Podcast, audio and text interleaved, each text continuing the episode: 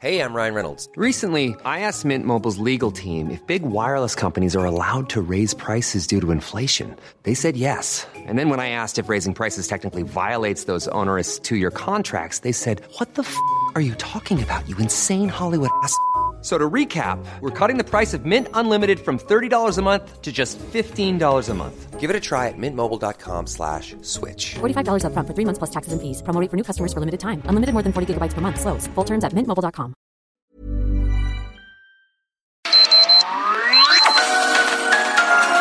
Heraldo Media Group presenta Sergio Sarmiento y Lupita Juárez. Información veraz y oportuna con un toque personal y humano. Por El Heraldo Radio, donde la H suena y ahora también se escucha.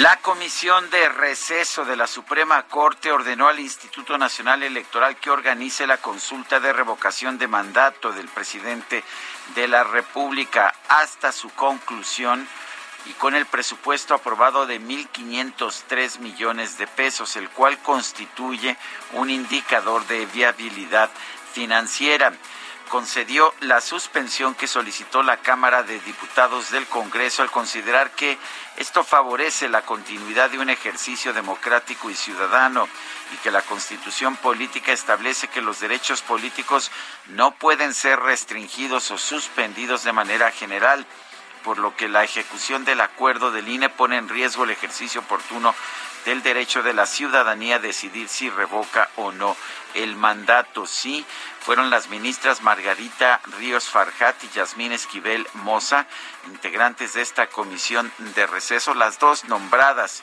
durante el gobierno del presidente Andrés Manuel López Obrador, las que dieron a conocer la aceptación de esta controversia constitucional promovida por el presidente de la Cámara de Diputados, el morenista Sergio Gutiérrez Luna.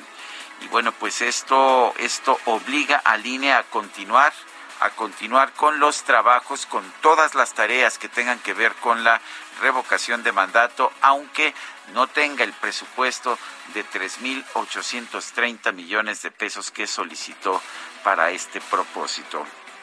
Son las 7 de la mañana, 7 de la mañana con dos minutos. Hoy es jueves 23 de diciembre de 2021. Yo soy Sergio Sarmiento y quiero darle a usted la más cordial bienvenida a El Heraldo Radio. Lo invito a quedarse con nosotros. Aquí estará bien, bien informado. También podrá pasar un rato agradable ya que siempre hacemos un esfuerzo por darle a usted el lado amable de la noticia, por supuesto, siempre y cuando la noticia lo permita. Bueno, pues ayer se dio a conocer también la detención del secretario técnico de la Junta de Coordinación Política del Senado, José Manuel del Río Virgen. Él es originario de Veracruz, eh, está milita en las filas de Movimiento Ciudadano y fue señalado por el presunto homicidio doloso de René Tobar, candidato del mismo partido a la alcaldía veracruzana de Cazones de Herrera. Este este candidato fue asesinado a 36 horas de que se realizaran las elecciones del pasado 6 de junio. La Fiscalía de Veracruz dio a conocer la detención de este político de Movimiento Ciudadano, indicando que elementos de la Policía Ministerial cumplimentaron la orden de aprehensión en contra de José Manuel N. por su presunta participación en la comisión del delito de homicidio doloso calificado. José Manuel del Río Virgen, originario de Córdoba, Veracruz, eh, es parte del partido Movimiento Ciudadano, fue presidente municipal de Tecolutla, allá en Veracruz, y diputado federal en dos ocasiones. Actualmente es secretario de la Junta de Coordinación Política en el Senado. Y el presidente de la Junta de Coordinación Política, Ricardo Monreal, él es miembro de Morena, no de Movimiento Ciudadano, dijo que la detención de Del Río es una maquinación y que se trata de un acto de injusticia. que se suma a otros del tipo ocurridos en un clima de terror y persecución que se vive en el Estado. Dante Delgado, fundador de Movimiento Ciudadano, dijo que solicitará ante el Senado una investigación y la desaparición de poderes en Veracruz por el arresto de José Manuel del Río Virgen. Vale la pena señalar que Cuitláhuac García, el gobernador del estado de Veracruz, pertenece a Morena y él aseguró que la detención de José Manuel del Río Virgen, secretario técnico de la Junta de Coordinación Política, no es una venganza política. Bueno, pues resulta que ya hay candidatos de Morena para los gobiernos estatales que se van a disputar en 2022. Bueno, pues ah, eh, según el proceso que se tiene dentro de Morena, se hicieron encuestas y bueno, pues resultó que cinco hombres y una mujer eran los que ganaban estas encuestas, pero como pues ahora hay determinaciones del INE que señalan que tiene que haber paridad en, en los candidatos, pues tomó la decisión de dividir para que haya tres candidatos hombre y, hombres y tres candidatos mujeres, independientemente de que las encuestas de selección hayan dado el resultado de cinco hombres y una mujer. Eh, sorprendió, sorprendió el caso de Oaxaca, donde el hombre, Salomón Jara, fue elegido, fue elegido eh, pues frente a la mujer que, que había sido considerada la favorita, Susana Harp. Bueno, en otros temas, el uh, gobierno de los Estados Unidos, la Administración de Alimentos y Medicamentos de la Unión Americana, recibió este mar, eh, dio este martes, este miércoles, perdón, ayer, la autorización de emergencia para la píldora contra el COVID-19 de la farmacéutica Pfizer. Este fármaco se denomina Paxlovid y busca tratar a personas con alto riesgo de complicaciones graves. Fue autorizado por el regulador de medicamentos de Estados Unidos, lo que brinda una opción de tratamiento para los pacientes en un punto crítico de la pandemia del coronavirus. Los asesores de salud del presidente Joe Biden, sin embargo, advirtieron que la compañía estadounidense tardaría meses en producir y distribuir los 10 millones de tratamientos que han sido ya solicitados, que han sido ya pedidos por el gobierno de los Estados Unidos. Son las 7 de la mañana con 7 minutos.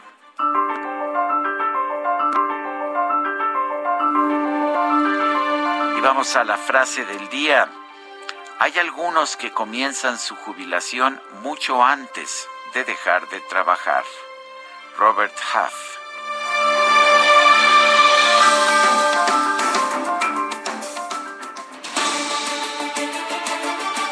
Las preguntas, las preguntas que nos gusta hacer todos los días.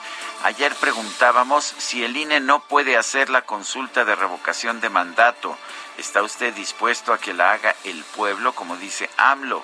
Nos dice que sí el 6.9%, que no el 91.8%, quién sabe 1.3%. Recibimos 20.430 participaciones. La que sigue, por favor. Claro que sí, mi queridísimo DJ Kike. Esta mañana ya coloqué la siguiente pregunta en mi cuenta personal de Twitter, arroba Sergio Sarmiento. ¿Está usted de acuerdo con la decisión de la Suprema Corte de ordenar al INE continuar con los trabajos para la revocación de mandato? Nos dice que sí el 12%, que no el 85.6%, quién sabe, 2.4%. En 33 minutos hemos recibido 724 votos. Las destacadas del Heraldo de México.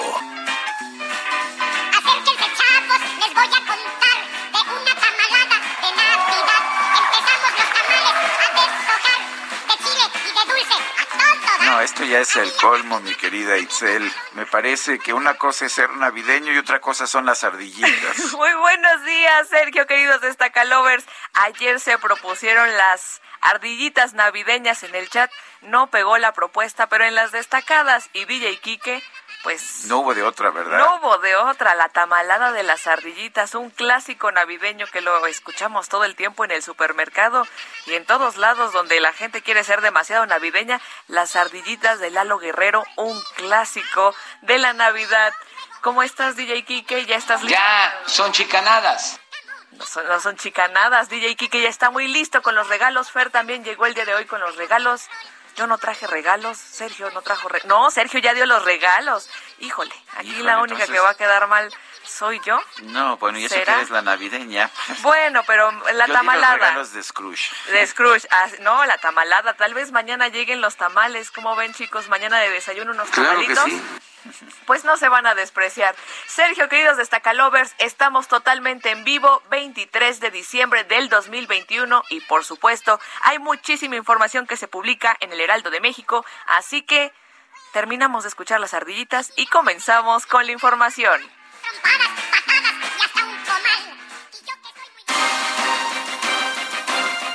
En primera plana, revocación de mandato, corte propina revés a INE. Las ministras Margaritas Ríos Farjat y Yasmín Esquivel Moza ordenaron continuar el proceso ajustándose al presupuesto asignado de 1.503 millones de pesos. País, migrantes no acompañados, sube 40% retorno de menores. En 2021 fueron repatriados de Estados Unidos 13.787 jóvenes mexicanos. Ciudad de México en nueve alcaldías con lluvia se ayudan en hogares. Hasta 31 mil familias se han beneficiado con el programa de cosecha de lluvia. Estados, Jalisco fracasa consulta, vota solo 6%, necesitaba 33% de electores para ser vinculante. Orbe, la OMS, riesgo mayor a no vacunados. Desde hoy, españoles deben usar mascarilla en zonas públicas. Francia ya inocula a menores. Meta Amateur premian a élite de la Ciudad de México. Los deportistas capitalinos son condecorados por sus éxitos.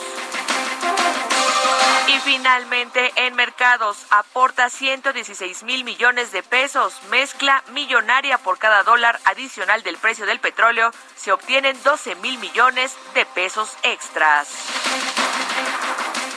Sergio, amigos, hasta aquí las destacadas del Heraldo. Feliz jueves. Feliz jueves, Itzel González, con sus seguidores de Stacalovers. Y son las 7 de la mañana con 12 minutos. Hoy es jueves 23 de diciembre del 2021. Es momento de ir a nuestro resumen inicial de información. La Comisión de Receso de la Suprema Corte de Justicia acordó admitir a trámite la controversia constitucional promovida por la Cámara de Diputados en contra del acuerdo del INE que determina posponer algunas actividades del proceso de revocación de mandato. La Suprema Corte explicó que también concedió una suspensión para que el INE continúe con la totalidad de las actividades del proceso de revocación de mandato hasta su conclusión con el presupuesto aprobado por el Congreso de 1.503 millones de pesos, no los 3.830 millones que realmente costará el ejercicio. A través de Twitter, el presidente de la Cámara de Diputados, Sergio Gutiérrez Luna, celebró esta determinación de la Suprema Corte y destacó que el proceso de revocación de mandato va a continuar en todas sus fases en los términos que marca la ley. Diputados federales y locales del PRI expresaron su apoyo al Instituto Nacional Electoral, denunciaron que el gobierno federal y Morena se aferran a utilizar la revocación de mandato como una herramienta publicitaria y demagógica. La consejera del INE, Dania Ravel, aseguró que posponer algunas actividades de la revocación de mandato no afecta los derechos de la ciudadanía, ya que la consulta aún no ha sido autorizada. El dirigente nacional de Morena, Mario Delgado, se reunió con los aspirantes a las candidaturas de su partido para las elecciones estatales de 2022, a fin de presentar los resultados de las encuestas de reconocimiento. Posteriormente, Mario Delgado informó que los coordinadores de los comités de defensa de la Cuarta Transformación van a ser Nora Rubalcaba en Aguascalientes, Marina Vitela en Durango, Julio Menchaca en Hidalgo, Salomón Jara en Oaxaca, Mara Lezama en Quintana Roo y Américo Villarreal en Tamaulipas. Esto los, los hace virtuales candidatos. El Tribunal Electoral del Poder Judicial de la Federación determinó que la Fiscalía Especializada en Delitos Electorales debe entregar al INE toda la información que solicite para la investigación del presunto financiamiento ilícito que recibió Morena por parte de Pío López Obrador, hermano del presidente de la República. La Fiscalía General de la República informó que las autoridades de Argentina aceptaron extraditar a México al empresario Carlos Ahumada, acusado de fraude genérico del fuero común. El exdirector de Adquisiciones y Servicios de la Secretaría de Hacienda de Veracruz, Enrique Tarín García, obtuvo un amparo para enfrentar en resguardo domiciliario el proceso en su contra por peculado. Elementos de la Fiscalía General de Veracruz detuvieron al secretario técnico de la Junta de Coordinación Política del Senado, José Manuel, José Manuel del Río Virgen, por su presunta participación en el homicidio de René Tovar, ex candidato de Movimiento Ciudadano a la presidencia municipal de Cazones.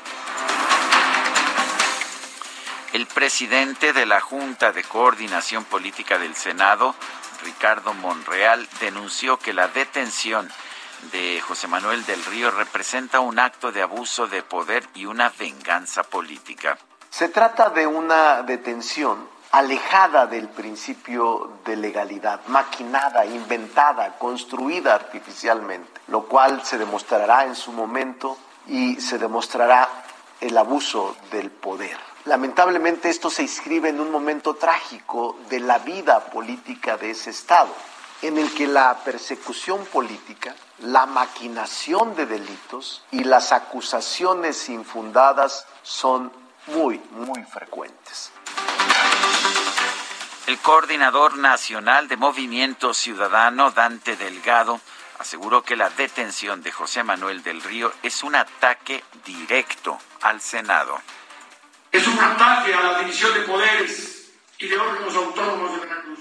Es un ataque a la dignidad humana de un veracruzano excepcional. Es un ataque directo al Senado de la República por no habernos requerido su comparecencia en términos de la legalidad y actuar como lo que son vulgares delincuentes investidos de poder público. El senador Dante Delgado también advirtió que va a solicitar que la Cámara Alta investigue el caso de José Manuel del Río y en su caso, escuche usted, declare la desaparición de poderes en Veracruz. Hacer de su conocimiento que conforme al artículo 76, fracción quinta, solicitaré al Senado de la República investigue estos hechos indignantes para que de proceder demos inicio al procedimiento de desaparición de poderes por quebrantar el orden constitucional. La desaparición de poderes, a propósito que es una facultad que sí tiene el Senado de la República, es una especie de bomba atómica, removería, destituiría no solamente al gobernador, sino a todo el Congreso, así como a los miembros del Poder Judicial allá en Veracruz. Es, un, es una bomba atómica que rara vez se ha usado en la historia de nuestro país. En un comunicado, el gobernador de Veracruz, Cuitláhuac García, rechazó que la captura de José Manuel del Río sea una venganza política. Señaló que el tema fue atendido por la Coordinación Estatal para la Construcción de la Paz. En Guerrero, un grupo de aproximadamente 100 sujetos armados obligó a 12 policías estatales a liberar a dos hombres que habían sido detenidos en Chichihualco. y a 10 días de su llegada a la Casa del Peregrino en la Ciudad de México, más de 400 migrantes centroamericanos aceptaron la propuesta del Instituto Nacional de Migración de ser trasladados en autobuses a Sonora, Nuevo León y Chihuahua para regularizar su estancia en el país. Con 12 votos a favor y 3 abstenciones, el Consejo de Seguridad de la ONU aprobó la resolución impulsada por México para fortalecer el combate al tráfico ilegal de armas. El canciller Marcelo Ebrard calificó este resultado como un gran triunfo para la causa de nuestro país. Lo que significa esto, en primer lugar, felicitar a nuestra misión en Nueva York, porque una resolución de esta naturaleza al principio se decía que era impasable, imposible, que se considerara en el Consejo de Seguridad. Hoy es una realidad, es un, no es un avance menor, es un gran triunfo para la causa de México.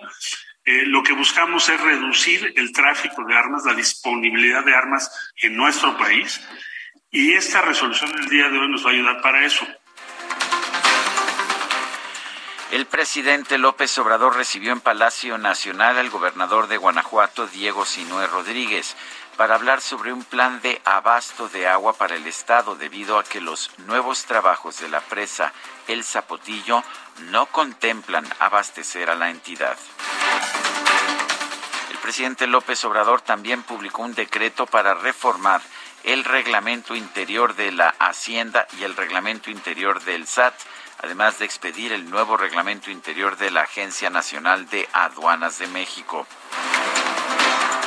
Este decreto considera otorgar nuevas facultades a las Secretarías de la Defensa Nacional y de Marina para crear fideicomisos públicos sin estructura con el objetivo de administrar los recursos que reciban como contraprestación por los servicios y obras efectuados para las aduanas. Recordará usted que el gobierno eliminó los fideicomisos públicos, dijo que no eran transparentes, pero, pero sí los quiere para la administración de las aduanas bajo las Secretarías de la Defensa y Marina. Distintas organizaciones civiles presentaron un amparo colectivo en contra del acuerdo presidencial que blinda los proyectos de infraestructura del gobierno federal por violar derechos relacionados con el cuidado ambiental y la participación de las comunidades indígenas. El INEGI informó que en la primera quincena de diciembre de 2021 el índice nacional de precios al consumidor tuvo un incremento de 0.1% respecto a la quincena inmediata anterior. La inflación general anual se ubicó en 7.45%. El Pleno del INAI determinó que la Presidencia de la República debe transparentar los documentos que sustenten el análisis de la Oficina de Naciones Unidas de Servicios para Proyectos sobre los precios internacionales de los medicamentos y los materiales de curación. El Instituto Politécnico Nacional anunció que va a retomar sus actividades presenciales a partir del próximo 31 de enero. En su reporte diario sobre la pandemia, la Secretaría de Salud Federal registró otras 198 muertes por COVID-19 en México, así como 3.319 casos confirmados. Las autoridades del Reino Unido informaron que en las últimas 24 horas registraron más de 106 mil casos nuevos de coronavirus. La Administración de Alimentos y Medicamentos de los Estados Unidos autorizó el uso de emergencia de la píldora contra el COVID-19 de la farmacéutica Pfizer. En información deportiva, la NBA anunció la suspensión de los partidos Nets contra Blazers y Raptors contra, contra los Bulls por el nuevo por nuevos brotes de COVID-19 entre los jugadores. Jefa de gobierno de la Ciudad de México, Claudia Sheinbaum, y la titular de CONADE, Ana Gabriela Guevara, entregaron los reconocimientos a lo mejor del deporte de la Ciudad de México en 2021. Mamacita ¿Dónde está Santa Claus? ¿Dónde está Santa Claus? Porque yo lo quiero ver. Forma de parar esta, esta avalancha navideña por más que por más que trate uno de pues de expresar la verdadera pues la verdadera filosofía del club de Scrooge. Vamos a estar escuchando música navideña en español como esta que interpreta Mijares, Mamacita, ¿dónde está Santa Claus? Mejor ábrele la ventana para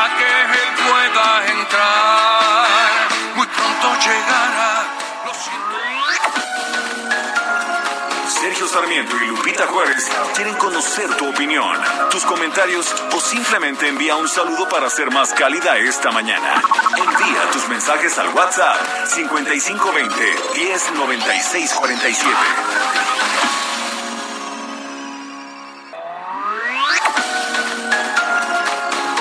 Continuamos con Sergio Sarmiento y Lupita Juárez por El Heraldo Radio.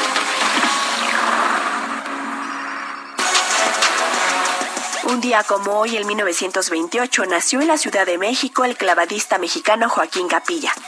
Fue considerado uno de los mejores deportistas del país, además de ser uno de los máximos medallistas mexicanos en Juegos Olímpicos de todos los tiempos, con cuatro medallas y el primero que logró ganar medalla en más de una edición olímpica. Ganó una medalla de oro en los Juegos Olímpicos de Melbourne 1956, una medalla de plata en los Juegos Olímpicos de Helsinki 1952 y dos medallas de bronce en los Juegos Olímpicos de Londres 1948 y los Juegos Olímpicos de Melbourne 1956. Se le considera también el fundador de una larga tradición en los clavados que ha tenido México en los Juegos Olímpicos. El 4 de septiembre del 2009 fue propuesto por Daniel Aceves, presidente de la Asociación de Olímpicos Mexicanos, al Premio Nacional del Deporte 2009 por su trayectoria de máximo ganador de trofeos olímpicos de México, que finalmente recibió en el mes de noviembre. Falleció el 8 de mayo del 2010 en la Ciudad de México a causa de un infarto.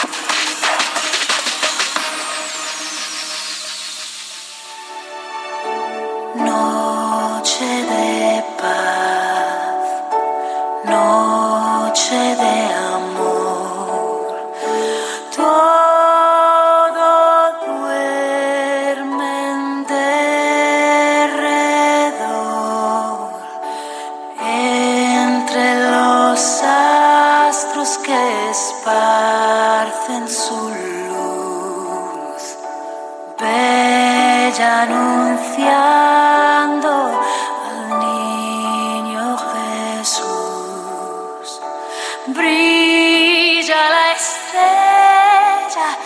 de paz. Brilla la estrella de paz. Seguimos escuchando interpretaciones de música navideña en español. Esta es Noche de Paz. Laura Pausini, la cantante italiana que domina muy bien el español, interpreta con el apoyo de la Patrick Williams Orchestra.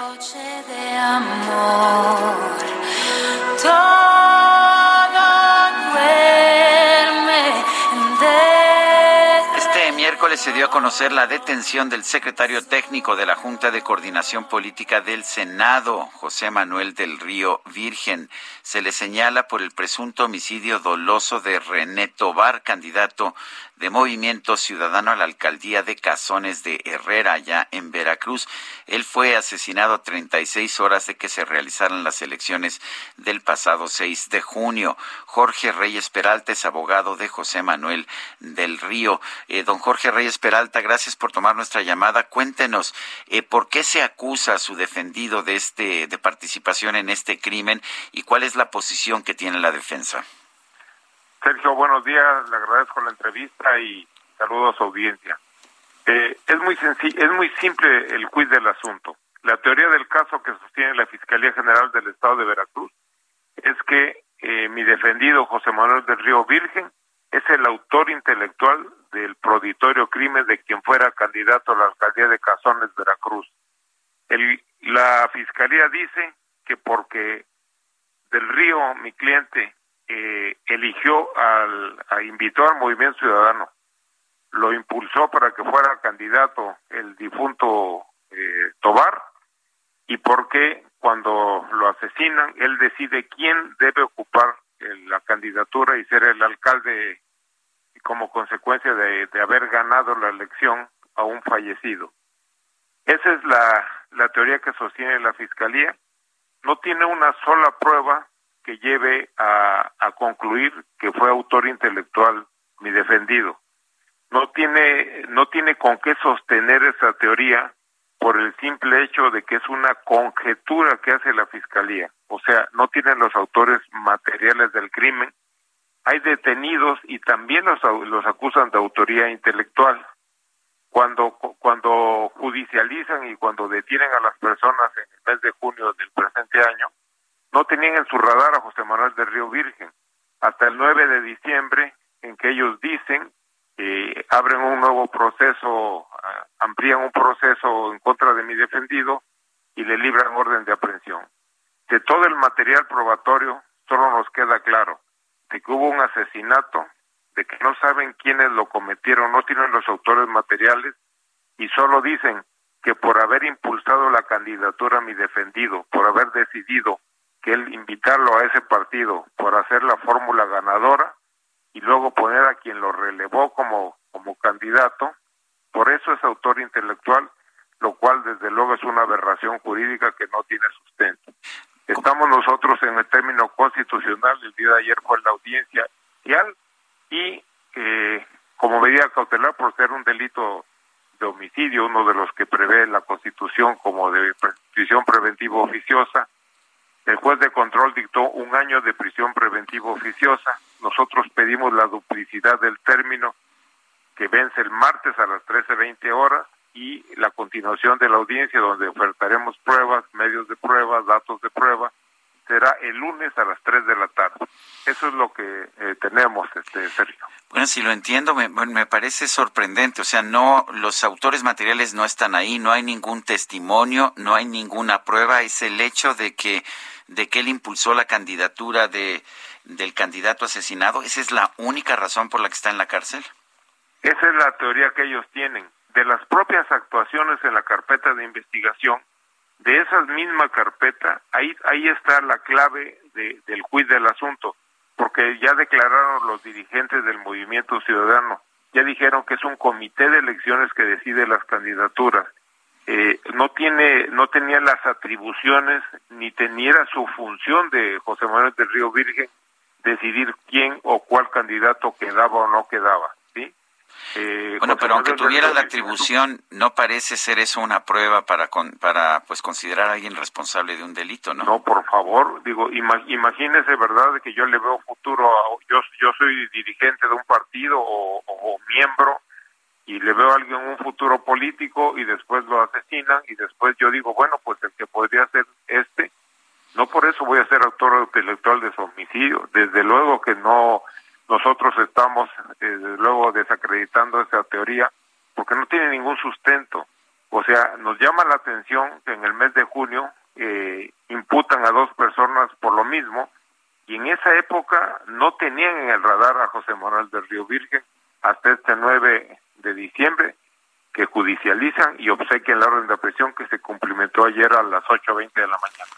Estaba yo viendo en un periódico que el gobierno de de, de Cuitláhuac García, ya en Veracruz, pues tiene en la cárcel a, a, muchas personas que, pues, que han, se han sido consideradas como opositoras al régimen. ¿Ve usted algún tipo de, eh, pues no sé, de eh, práctica política, de sistematización política, de criminalización de los enemigos o los rivales del gobernador? Fíjese, Sergio, que eh, desde ayer me han estado preguntando eso y yo soy estrictamente el abogado defensor, al igual que un gran equipo de abogados. Eh, nosotros no entramos en esas arenas políticas ni yo me pronuncio al respecto porque es público que ya muchísimos actores políticos del país se han pronunciado al respecto y lo seguirán haciendo en estos días por la indignación que causa la detención de Manuel del Río yo no podría prestarme a, opinar respecto de eso, ¿verdad? Porque ya muchísimas gentes lo han hecho. Yo no quisiera contaminar mi trabajo, que es estrictamente eh, como defender a, a, José Manuel del Río y estamos trabajando nosotros precisamente en eh, destruir esa teoría que no tiene sustento de la Fiscalía General del Estado. Es estrictamente ese mi trabajo. En, en, la parte jurídica lo que usted nos dice es no hay ningún elemento jurídico, es una presunción simplemente porque pues esta persona formaba parte de, de un comité eh, que eligió a, al pues al, a la persona asesinada como candidato a la, al gobierno por parte como, como, candidato al gobierno municipal de Cazones tengo entendido por parte de Movimiento Ciudadano. Es la única razón. La única razón y sin lógica José Manuel de Río es un político que ha hecho una vida tiene una trayectoria limpia está en la Ciudad de México ocupa una posición relevante. Cazones es un municipio pequeño y yo no veo razón ¿qué interés podría tener él en venir, eh, maquia, eh, maquinar que maten a una persona y poner a otra persona en algo que a él no le, o sea, es, es ilógico, absolutamente esta teoría no tiene sentido. Bueno, pues yo quiero agradecerle licenciado Jorge Reyes Peralta, abogado de José Manuel del Río Virgen, el haber conversado con nosotros esta mañana. Te lo agradezco mucho, Sergio. Me despido de su audiencia. Un abrazo y muchas felicidades en estos días Gracias. navideños. Bueno, por lo pronto el gobernador de Veracruz, Cuitláhuac García, niega que haya una venganza política detrás de la detención de José Manuel del Río Virgen. Eso es lo que señala. Dice que el tema fue tocado en la Coordinación Estatal para la Construcción de la Paz donde después de seis meses de investigación de la Fiscalía Estatal se corroboraron eh, algunos, uh, pues algunos testimonios y fueron presentados eh, las pruebas al juez para que se otorgara la orden de aprehensión. Dice el gobernador que no hay señalamiento o acusación de su parte. Dice que en Veracruz no hay impunidad y los presuntos responsables tienen que seguir los procesos judiciales.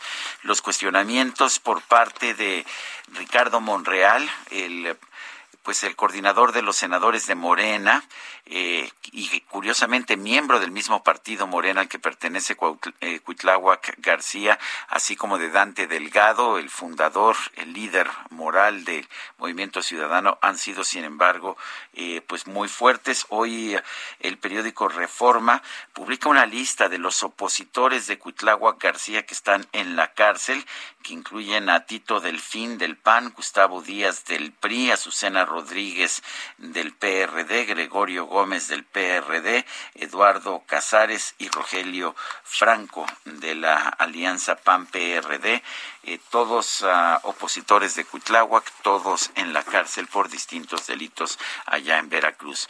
Eh, Dante Delgado, el coordinador nacional de Movimiento Ciudadano, dio a conocer que va a solicitar al Senado de la República la investigación del caso de José Manuel del Río Virgen. Dice que es un preso político y que podría, de hecho, proceder la desaparición de poderes en Veracruz por el quebrantamiento del orden constitucional. Marta Tagles, exdiputada federal de Movimiento Ciudadano. Marta Tagle, gracias por tomar nuestra llamada. ¿Y uh, cómo ves esta acusación en contra de José Manuel del Río Virgen? Conversaba yo con el abogado defensor que nos decía que no hay ningún testimonio, ningún indicio, simplemente el hecho de que presuntamente José Manuel del Río Virgen pues avaló la candidatura de, de, de, este candidato que fue asesinado antes de las elecciones del pasado 6 de junio. Cuéntanos, ¿cuál es tu posición? Buenos días, Sergio. Pues sí, efectivamente nos parece una detención totalmente arbitraria, fuera de la ley y que además tiene totalmente un sesgo político. Como tú mismo has mencionado, hay diferentes casos en, en, en Veracruz, eh, justamente de políticos señalados por diferentes eh, cargos eh, que van incluyen, por ejemplo, ultrajes a la autoridad, otro más de asesinato de otro candidato en, en, en, en entidad.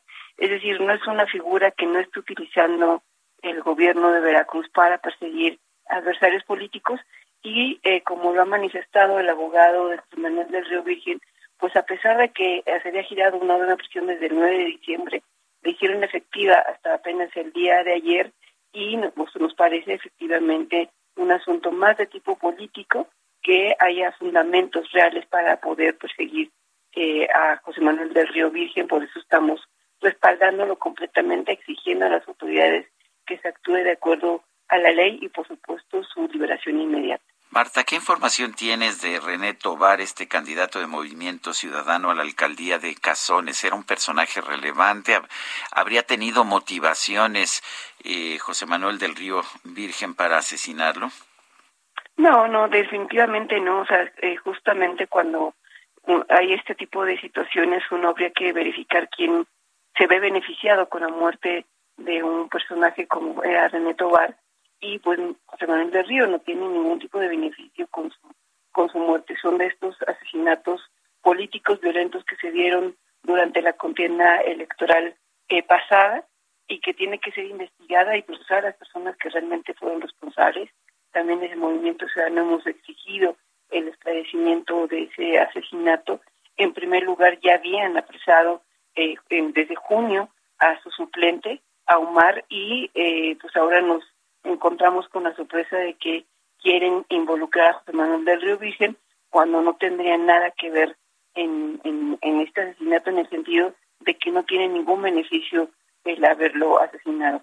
Por supuesto, René es una persona relevante en el sentido de que además se ganó, ganó las, las elecciones a pesar de haber sido eh, asesinato y, eh, y pues también es un tema que tiene que investigar, no puede quedar impune porque forma parte de la violencia política generada en entidad y en la cual pues murió un candidato ganador y que también como Movimiento Ciudadano pues estamos en, en afrenta por ese asesinato en el caso de René Tobar. Eh, vemos que hay una pues una respuesta fuerte no solamente de Dante Delgado de Movimiento Ciudadano también de Ricardo Monreal quien es coordinador de la fracción morenista en el Senado, eh, no es miembro del mismo partido que José Manuel del Río Virgen. ¿Por cómo, ¿Cómo ves esta reacción de Ricardo Monreal? Es normal porque sabemos que Ricardo Monreal tiene mucha confianza en, José Manuel del Río. Manuel del Río Virgen es un político de hace muchísimos años, generalmente además una persona muy amable, todos nos llevamos muy bien con él tiene una actividad profesional como político desde hace muchos años y además incluso como académico. Es un operador político de primera, ¿no? Conoce y se vincula pues prácticamente con todas las personas con quien se relaciona su trabajo.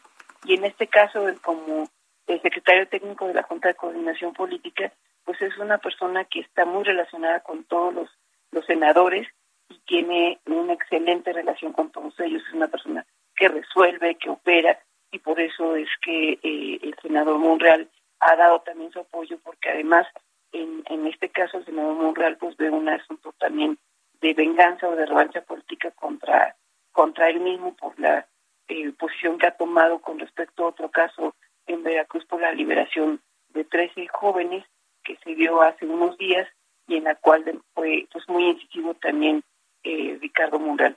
lo que estamos viendo es una serie de situaciones en las cuales hay una serie de decisiones arbitrarias, utiliza eh, eh, a las autoridades para usar del poder y que se han sido señaladas también por, el, en este caso, el presidente de la Junta de Coordinación Política del Senado. Quisiera preguntarte de otro tema, Marta. Eh, sabemos que el gobierno actual ha estado eliminando fideicomisos, fideicomisos públicos, pero pues acaba de dar a conocer un decreto por medio del cual eh, pues se crean fideicomisos públicos sin estructuras para recibir y administrar recursos de las aduanas y estos ah, fideicomisos van a ser coordinados por la Secretaría de la Defensa y la Secretaría de Marina. ¿Qué piensas de esto? Pues es muy grave lo que ha estado haciendo el presidente por la vía de los decretazos, un decreto que publicó hace dos días en el diario oficial de la Federación, que incluso abroga uno anterior que él había eh, publicado para darle eh, pues manga ancha a la Secretaría de la Defensa Nacional y de la Marina con respecto a las aduanas. Con este, además, como tú bien dices, es una fideicomiso público sin estructura, es decir, son este tipo de fideicomisos que son los más opacos porque al no tener estructura justamente no tienen transparencia en, el uso de los recursos públicos y lo más grave y que no estamos viendo es que todo el mundo sabemos la cantidad de recursos que pasan a través de las aduanas, eh, que van a ser recursos que ya no van a entrar directamente a eh, las arcas del país, ¿no? Ya no van a entrar a la hacienda pública, sino que van a ser administrados por, en este caso, la SEDENE, la Secretaría de la Marina, quien le va a tocar coordinar todas las aduanas fronterizas y incluyendo las de los puertos, ¿no? Entonces estamos hablando que prácticamente todo lo que entre y salga a nuestro país en mercancías por estas aduanas serán controlados y administrados por estas por las fuerzas armadas, quienes además contarán con fideicomisos públicos que no neces que no van a tener que transparentar y que se vuelve una caja ahí eh, oscura de recursos donde solamente ellos sabrán exactamente los recursos que están ingresando y cómo los están operando. Bueno, pues uh, yo quiero agradecerte, Marta Tagle, ex diputada federal de Movimiento Ciudadano, esta conversación que hemos tenido esta mañana. Al contrario, muchas gracias a ti, Sergio. Muy buenos días a ti y tu audiencia. Bueno, pues son dos temas, dos temas uh, inquietantes. Uno de ellos, la detención de José Manuel del Río Virgen por el presunto asesinato, por eh, su presunta vinculación al homicidio de René Tobar, candidato de Movimiento Ciudadano a la alcaldía de Cazones. Realmente es una, pues una decisión de la Fiscalía, de la Fiscalía de de Veracruz, pero también del juez que ordenó la orden de aprehensión, pues que ha, resultado muy complicada. El senador Ricardo Monreal acusó que en Veracruz se ha emprendido una campaña de detenciones arbitrarias y de violaciones a los derechos humanos. Dice que en Veracruz se vive un clima de terror y persecución y bueno, puso como ejemplo esta detención de José Manuel del Río Virgen, quien asesor técnico, quien es asesor técnico en el Senado a quien se acusa de homicidio. Pobre Veracruz, dijo Ricardo Monreal, tan lejos de la justicia y tan cerca del autoritarismo. Hay cientos de casos de personas privadas de su libertad y no podemos callar ante este grado de barbarie y violación frecuente de los derechos humanos. Eh, tenemos, uh, tenemos, de hecho, palabras, las palabras de Ricardo Monreal sobre este tema. Vamos a escucharlo. Se trata de una detención alejada del principio de legalidad, maquinada, inventada, construida artificialmente, lo cual se demostrará en su momento y se demostrará el abuso del poder. Lamentablemente esto se inscribe en un momento trágico de la vida política de ese Estado, en el que la persecución política, la maquinación de delitos y las acusaciones infundadas son muy, muy frecuentes. Bueno, pues esta es la posición del coordinador de los senadores de Morena. En el Senado vale la pena señalar que es el mismo partido al que pertenece Cuitláhuac García, mientras que José eh, José del Río, José Manuel del Río Virgen es miembro de Movimiento Ciudadano, de manera que pues no habría, no habría una, esta posición de Ricardo Monreal no se podría explicar por razones de política partidaria. Vamos con Alan Rodríguez a las calles de la Ciudad de México. Se encuentra en San Juan de Aragón. Alan Rodríguez, adelante.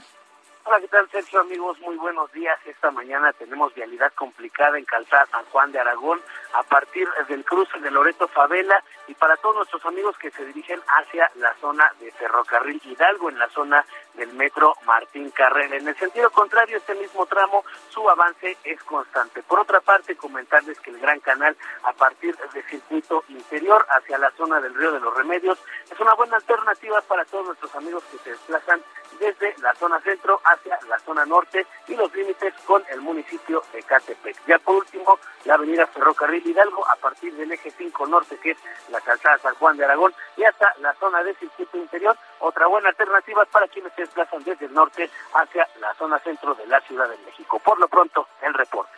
Alan Rodríguez, muchas gracias. Muy buen día. Mario Miranda está en el sur de la Ciudad de México. Adelante, Mario. ¿Qué tal, Sergio? Buenos días. Te comento que encontraremos buen avance en el anillo periférico de reforma a la glorieta de San Jerónimo en ambos sentidos. Constituyentes de periférico observatorio con buen avance en ambos sentidos. Avenida Revolución de Tacubaya a San Antonio con vialidad aceptable. Avenida Patriotismo de Félix Cuevas a Benjamín Franklin con buen avance. Y finalmente Barranca del Muerto de Insurgentes al anillo periférico con, con carga vehicular. Sergio, seguimos pendientes. Gracias, Mario Miranda. Buen día. Son las son las 7 de la mañana con 54 minutos. Les recuerdo que nos puede usted mandar mensajes de WhatsApp y esto lo puede hacer al número 55 20 10 96 47. Repito, 55 20 10 96 47. Puede usted seguirnos también en Twitter, arroba Sergio y Lupita. Sí, esta es el, la cuenta de Twitter de este programa, arroba Sergio y Lupita. Y le recomiendo también seguir el la cuenta de Twitter del Heraldo de México está en arroba Heraldo de México. Vamos a una pausa y regresamos en un momento más.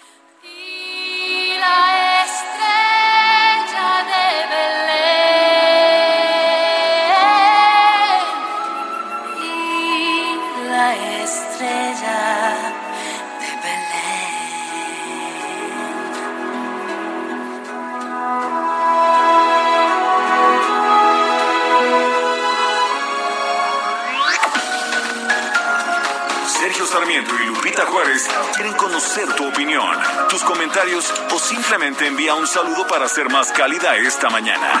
Envía tus mensajes al WhatsApp 5520 109647.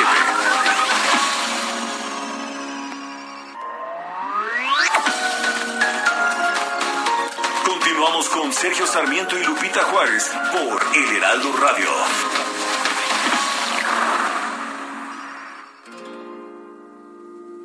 Hoy, blanca Navidad, llegas,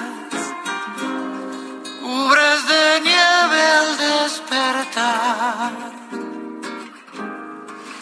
Blanca luz traspasa el hogar y llena de amor cada corazón. Hoy, blanca Navidad, llevas a cada niño a recordar con el alma abierta y en paz. Te recibo blanca Navidad. Otra clásica de la música navideña, Blanca Navidad, White Christmas, es ah, una canción ah, tradicional de una de mis películas favoritas de la temporada navideña, eh, White Christmas. Eh, aquí estamos escuchando la interpretación de Emanuel, el cantante mexicano. La canción original de White Christmas es de Irving Berlin.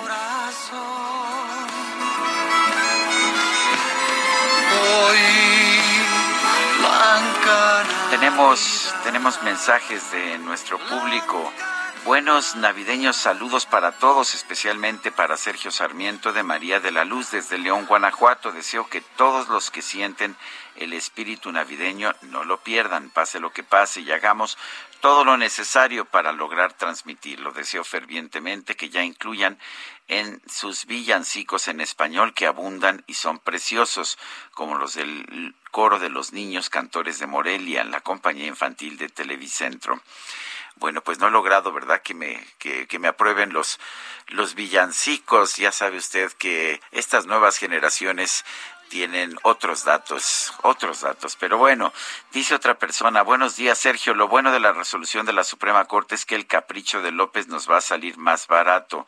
Un fuerte abrazo, Francisco, 1955. Dice otra persona, se extraña una bonita misa de adoración de esas que nos brindas para elevar el espíritu, Luisa. Para mañana, para mañana estamos planeando, si es que siempre y cuando eh, la nueva este Führer y líder eh, de esta organización nos dé permiso y autorización, estaba pensando hacer un poco una mezcla presentar fragmentos del Mesías de Händel, del oratorio de Navidad de, de Johann Sebastian Bach y de, del Gloria de Vivaldi. O sea, no sería, no sería nada más una pieza eh, o una sola obra musical la que tendríamos, sino varias. Pero yo, por lo pronto, sigo diciendo que estas son pamplinas, que hay que unirse al club de Scrooge porque esto del espíritu navideño simple y sencillamente no funciona. Son las ocho de la mañana con tres minutos. La Suprema Corte de Justicia de la Nación frenó el aplazamiento del proceso de revocación de mandato que había acordado el INE. Diana Martínez nos tiene la información. Diana, adelante. Así es, Sergio, buenos días. Pues el Instituto Nacional Electoral debe continuar con el proceso de revocación de mandato. Así lo determinaron las ministras Margarita Ríos Farjat y Yasmina Esquivel Moza, quienes integran la Comisión de Receso de la Suprema Corte de Justicia de la Nación, al otorgar la suspensión a la Cámara de Diputados en la controversia constitucional que presentó el presidente de la mesa directiva, Sergio Gutiérrez Luna, contra la decisión del órgano electoral de aplazar el ejercicio.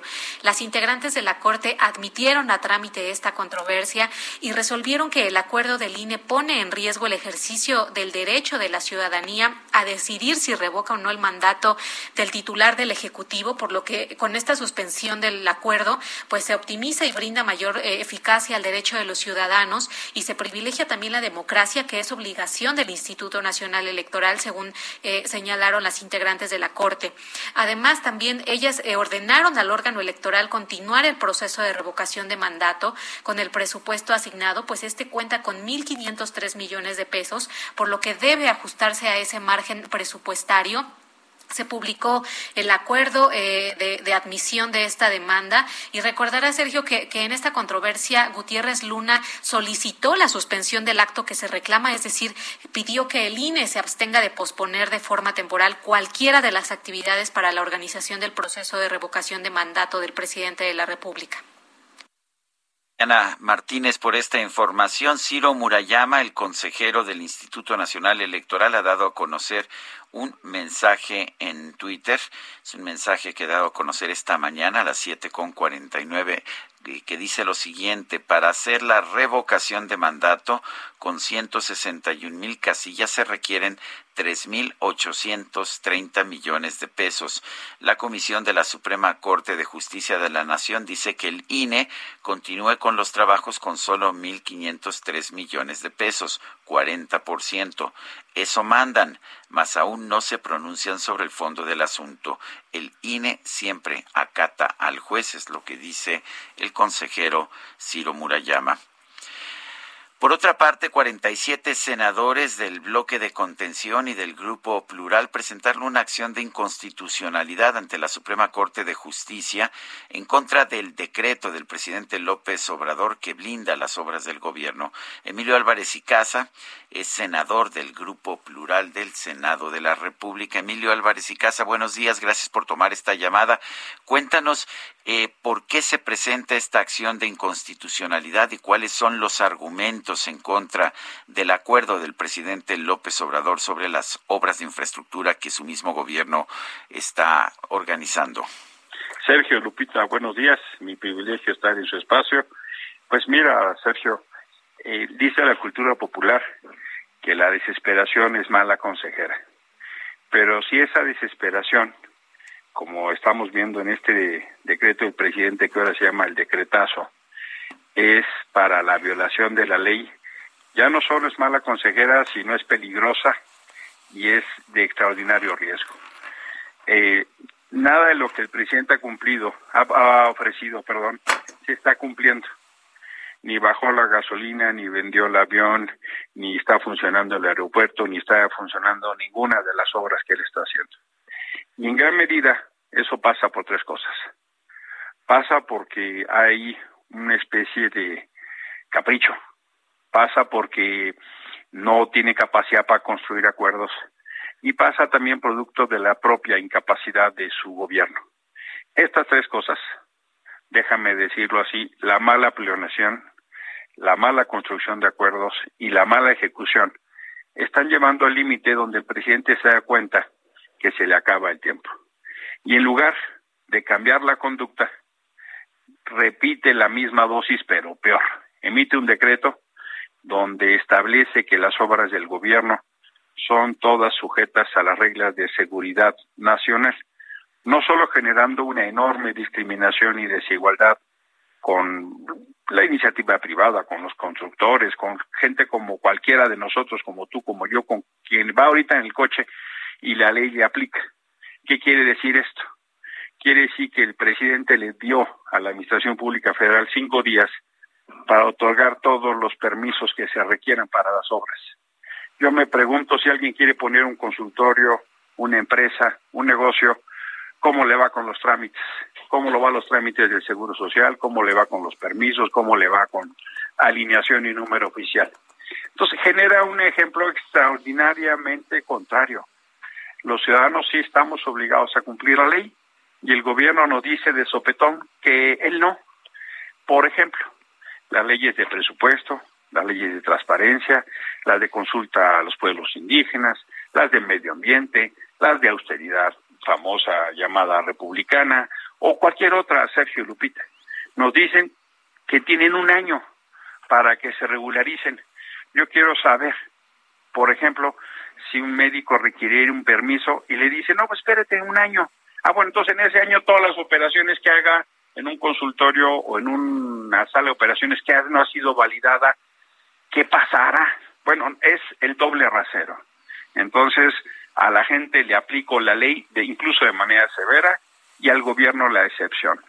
En el Senado, en la oposición, intentamos que la presidenta del Senado se fuera a una controversia por conducto de la senadora Olga Sánchez Cordero, apelando su trayectoria, su trayectoria como magistrada, incluso en congruencia con su propia trayectoria, ella decidió no hacerlo. Creemos que por pues que la mayoría legislativa morena acompaña ciega e impunemente al presidente en esta decisión. Y entonces nos fuimos al único instrumento que nos queda, que es la acción de inconstitucionalidad. Creemos que el presidente no puede invadir el campo de acción de quienes hacemos las leyes y no puede decretar por vía de un acuerdo la suspensión de las leyes. Eso nos parece que atenta gravemente contra la Constitución y el pacto legal. Y por eso hemos acudido una vez más a la Suprema Corte, que en general eh, nos ha dado la razón en todas las instancias a las que hemos acudido.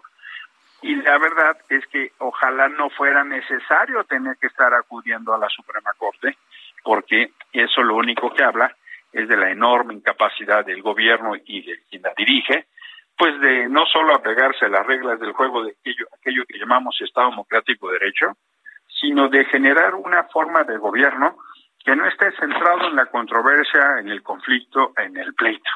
Ojalá, ojalá se diera espacio al acuerdo, al entendimiento y pensar que México es un poquito más que la voluntad de una persona.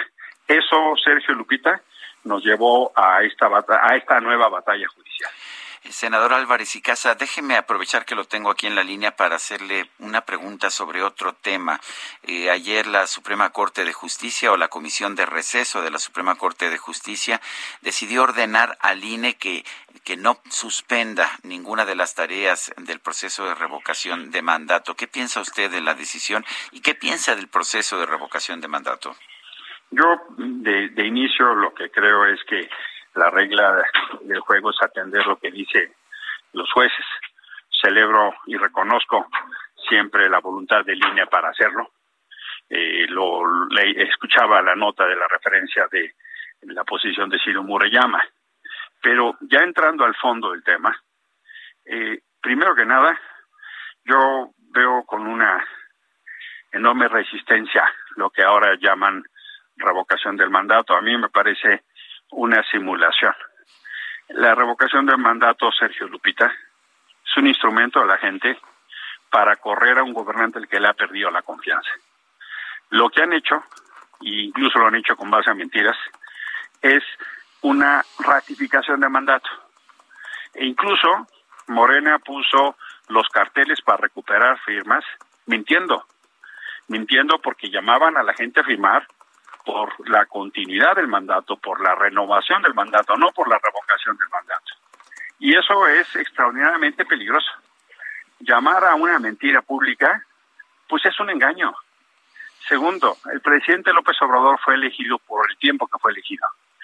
En el transcurso del gobierno llamar a eso me parece, pues francamente, un engaño. Entonces, respecto al fondo, lo veo muy mal, no estoy de acuerdo, yo no voy a participar en eso porque no quiero avalar con mi voto una mentira y un engaño. Y ya sobre el conflicto actual, es un conflicto creado por la Cámara de Diputados, pero en particular por la mayoría de Morena. Han optado por esa ruta, quieren gastar los miles de millones de pesos que eso implica, háganse cargo entonces, háganse cargo de lo que implica un ejercicio constitucional con todas las formalidades que eso requiere. Y la verdad de las cosas es que es una es una trampa que busca poner al árbitro contra las cuerdas. Yo pienso que si quieren hacer este ejercicio en los términos que la ley pide, pues deben de dotar al INE con los recursos para así hacerlo. No son consultas patito como les gusta hacer, levantando la mano y simulando que se pregunta. No, el INE sí tiene mandato legal y constitucional para hacer las cosas. No está obligado a lo imposible, pero de antemano yo le hago saber a Morena y a la oposición, yo defiendo al INE.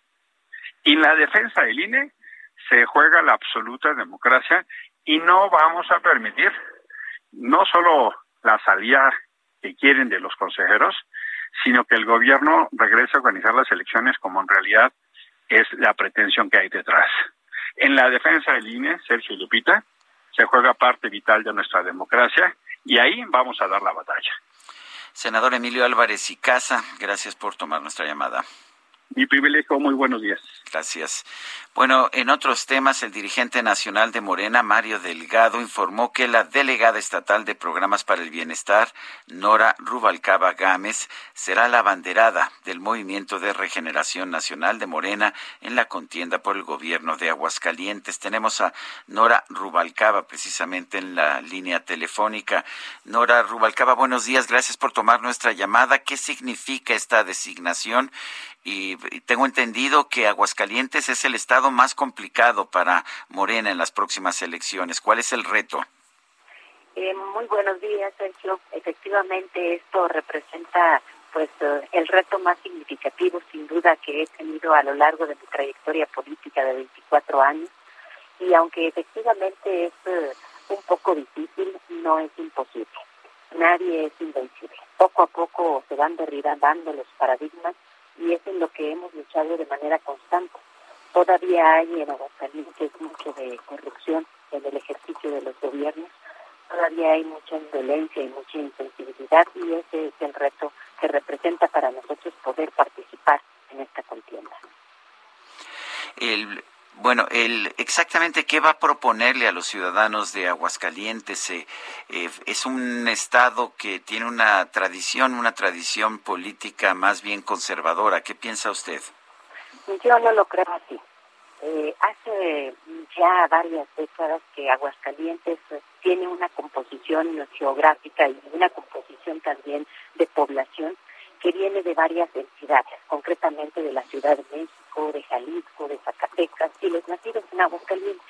Ello hace que la población de Aguascalientes sea progresista, sea crítica y que por lo tanto quiera que los gobiernos le respondan realmente a la ciudadanía. ¿Qué es lo que vamos a proponer? Bueno, pues las seis personas que hemos sido nombradas en las entidades federativas tenemos el reto de hacer llegar la cuarta transformación nacional a nuestras entidades federativas y en síntesis te diría que les vamos a ofrecer eh, actuar en, la esfera pública con mucha honestidad, con mucha congruencia, sin corrupción, sin mochos y sobre todo siempre tratando de conciliar intereses para que se resuelvan los principales problemas que tiene la población, que en Aguascalientes son la inseguridad seguida del desempleo, tercero la corrupción y cuarto en la problemática relacionada con el agua, entre tantas otras. ¿Qué tan unido llega Morena a este proceso? Llega unido porque afortunadamente este proceso de selección que fue de la encuesta, ayer fue explicado en una sesión maratónica eh, con todos los datos que tiene y que no deja lugar a la duda, no deja lugar a la ofensa de la imposición y que al contrario, quienes hemos participado en este ejercicio conocimos en Aguascalientes, se levantaron casi 5.000 encuestas se escuchó a la población, se escuchó el reconocimiento que ellos tienen de las personas que fueron encuestadas y en ese sentido creo que no hay discrepancias y que hay todo un acuerdo de unidad para que avancemos juntos en lo que realmente nos importa, que es, repito, eh, cambiar la forma en que se gobierna en Aguascalientes. Yo quiero, yo quiero agradecerle, Nora Rubalcaba, eh, la próxima, o todo parece indicar que será la banderada del Movimiento de Regeneración Nacional para el gobierno de Aguascalientes, el haber tomado esta llamada. Al contrario, Sergio, muchas gracias. Buen día. Gracias. Son las 8 de la mañana con 19 minutos. Vámonos con el Químico Guerra. El Químico Guerra con Sergio Sarmiento y Lupita Juárez. Químico Guerra, ¿cómo estamos? ¿Qué nos tienes esta mañana? Sergio, un jueves de sorpresas. Fíjate que todavía en julio de este año comenté con y contigo un descubrimiento que hicieron eh, científicos de la Universidad de Durham acerca de que abajo de Islandia, el Atlántico Norte, existe un continente ¿verdad? sumergido que podría ser la Pangea de la cual hablaban eh, los antiguos. Bueno, pues fíjate que nos sigue sorprendiendo el planeta y sobre todo cómo la ciencia nos va revelando los secretos maravillosos de este lugar donde vivimos. Se descubre, Sergio, un pasaje geológico subterráneo, fíjate, que conecta las Islas Galápagos con Panamá.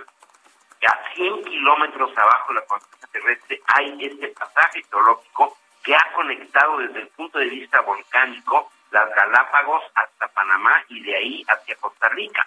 Este estudio, publicado el día de ayer en los Proceedings of the National Academies of Science, los famosos NAS, podría resolver un misterio que está transformando los conocimientos actuales de los científicos sobre los procesos geológicos que tienen lugar bajo la superficie de la Tierra. Eh, esta abertura, que decía yo, está a 100 kilómetros por debajo de la superficie de la Tierra, podría permitir que un flujo de materiales del manto de la Tierra viaje por la mitad occidental del país desde debajo de las Islas Galápagos hasta Costa Rica.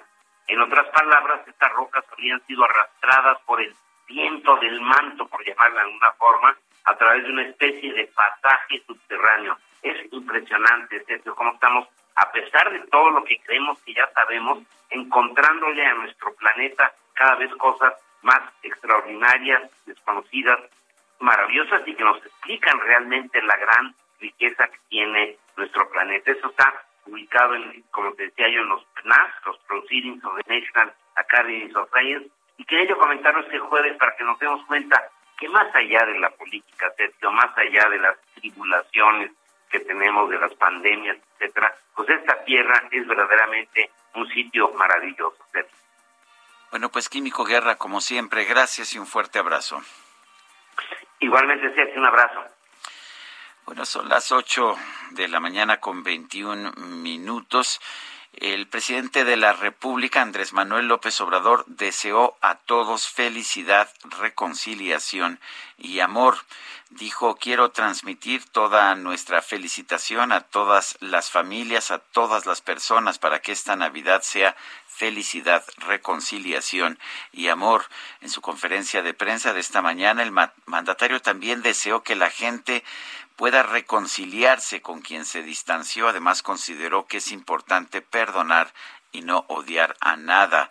Va pasando el tiempo y se puede volver a encontrar uno con quienes por mucho tiempo se han separado por diversas circunstancias, pero ahora se puede uno reconciliar. El presidente deseó que la gente nunca pierda la esperanza de vivir y salir adelante todo tiene remedio en la vida y siempre en familia, es lo que ha dicho el presidente de la República esta mañana en un mensaje navideño. Son las 8 de la mañana con 22 minutos. Vámonos a Palacio Nacional. Alan Rodríguez nos tiene información. Adelante, Alan. Hola, ¿qué tal, Sergio? Amigos, muy buenos días. En estos momentos tenemos una manifestación por parte de trabajadores del municipio de Toluca, los cuales están manifestando en frente del Palacio Nacional para exigir el pago de aguinaldos, prima vacacional y por lo menos seis quincenas atrasadas, las cuales pues los tienen con muchas complicaciones durante esta recta final del año. Denuncian que el presidente del municipio, Juan Rodolfo Sánchez, no está haciendo caso a sus exigencias por lo cual va, se espera que durante el día arribe una caravana de trabajadores para continuar con esta manifestación en esta zona de la Ciudad de México ante la falta de respuesta por parte del presidente municipal de Toluca. Por lo pronto, Sergio, es el reporte que tenemos con esta movilización de aproximadamente 60 personas. Muy bien, muchas gracias, José. Eh, Alan Rodríguez, gracias por esta información. Y son las ah, ocho de la mañana, ocho de la mañana con 23 minutos. Rápidamente quiero señalarle que el INE dio a conocer información no el INE, perdón, el INEGI dio a conocer información esta mañana sobre la inflación en la primera quincena de este mes de diciembre. La inflación anual se ubica en 7.45% en esta primera quincena de diciembre, muy por arriba del 4% que el Banco de México considera como el tope máximo que debe tener este indicador. Son las ocho con veinticuatro. Nuestro número para que nos mande mensajes de WhatsApp es el 55 2010 96 47. Repito, 55 2010 96 47. Vamos a una pausa y regresamos. Blanca luz traspasa el hogar y llena de amor cada corazón.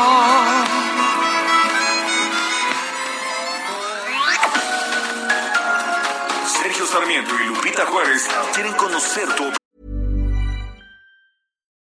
Since 2013, Bombas has donated over 100 million socks, underwear, and t shirts to those facing homelessness. If we counted those on air, this ad would last over 1,157 days. But if we counted the time it takes to make a donation possible, it would take just a few clicks. Because every time you make a purchase, Bombas donates an item to someone who needs it. Go to bombas.com slash ACAST and use code ACAST for 20% off your first purchase. That's bombas.com slash ACAST, code ACAST. opinión, tus comentarios o simplemente envía un saludo para ser más cálida esta mañana. Envía tus mensajes al WhatsApp 5520 109647.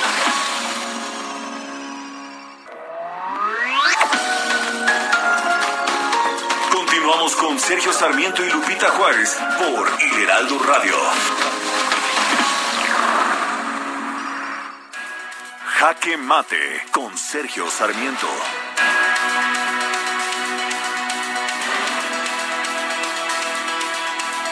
En un régimen de derecho, un fallo de la Suprema Corte de Justicia debe ser acatado, simple y sencillamente. No puede ser de otra manera porque estaríamos viviendo bajo incertidumbre jurídica. Sin embargo, preocupa preocupa la decisión de las dos ministras de la Comisión de Receso de la Suprema Corte de Justicia por distintas razones. Eh, al parecer estarían adelantando criterios, efectivamente, dice el boletín informativo de la Suprema Corte de Justicia, que las ministras determinaron la continuidad de un ejercicio democrático y ciudadano y ordenaron continuarlo con 1.503 millones de pesos, que sabemos que es insuficiente. El INE ha pedido 3.830 millones de pesos para poder llevar a cabo el ejercicio de consulta sobre revocación de mandato en los términos en que ordena la ley, con 161 mil casillas. No podemos olvidar, sin embargo, que además de esta controversia constitucional presentada por la Cámara de Diputados, hay otras controversias constitucionales. Está la del INE, en la que se ha dictado ya suspensión y todo esto tendrá que resolverse de fondo en los próximos días cuando regrese a la Corte, el, Pleno de la Corte, el próximo mes de enero. Por lo pronto, habrá que cumplir lo determinado en esta suspensión de la Suprema Corte pero pues hay un viejo principio jurídico que dice que nadie está obligado a lo imposible. Aquí la gran pregunta es qué va a ocurrir. Bueno, pues se tendrá que hacer este ejercicio, por lo menos con la base de, esta decisión, esta decisión, esta suspensión preliminar que ha otorgado la Comisión de Receso de la Corte, pero si nada más se puede hacer con 1.500 millones de pesos, esto significa que este ejercicio de revocación de mandato no podrá incluir todas las casillas que ordena la ley. Yo soy Sergio Sarmiento y lo invito a reflexionar.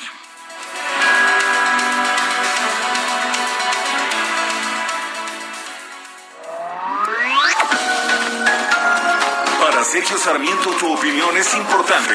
Escríbele a Twitter en arroba Sergio Sarmiento.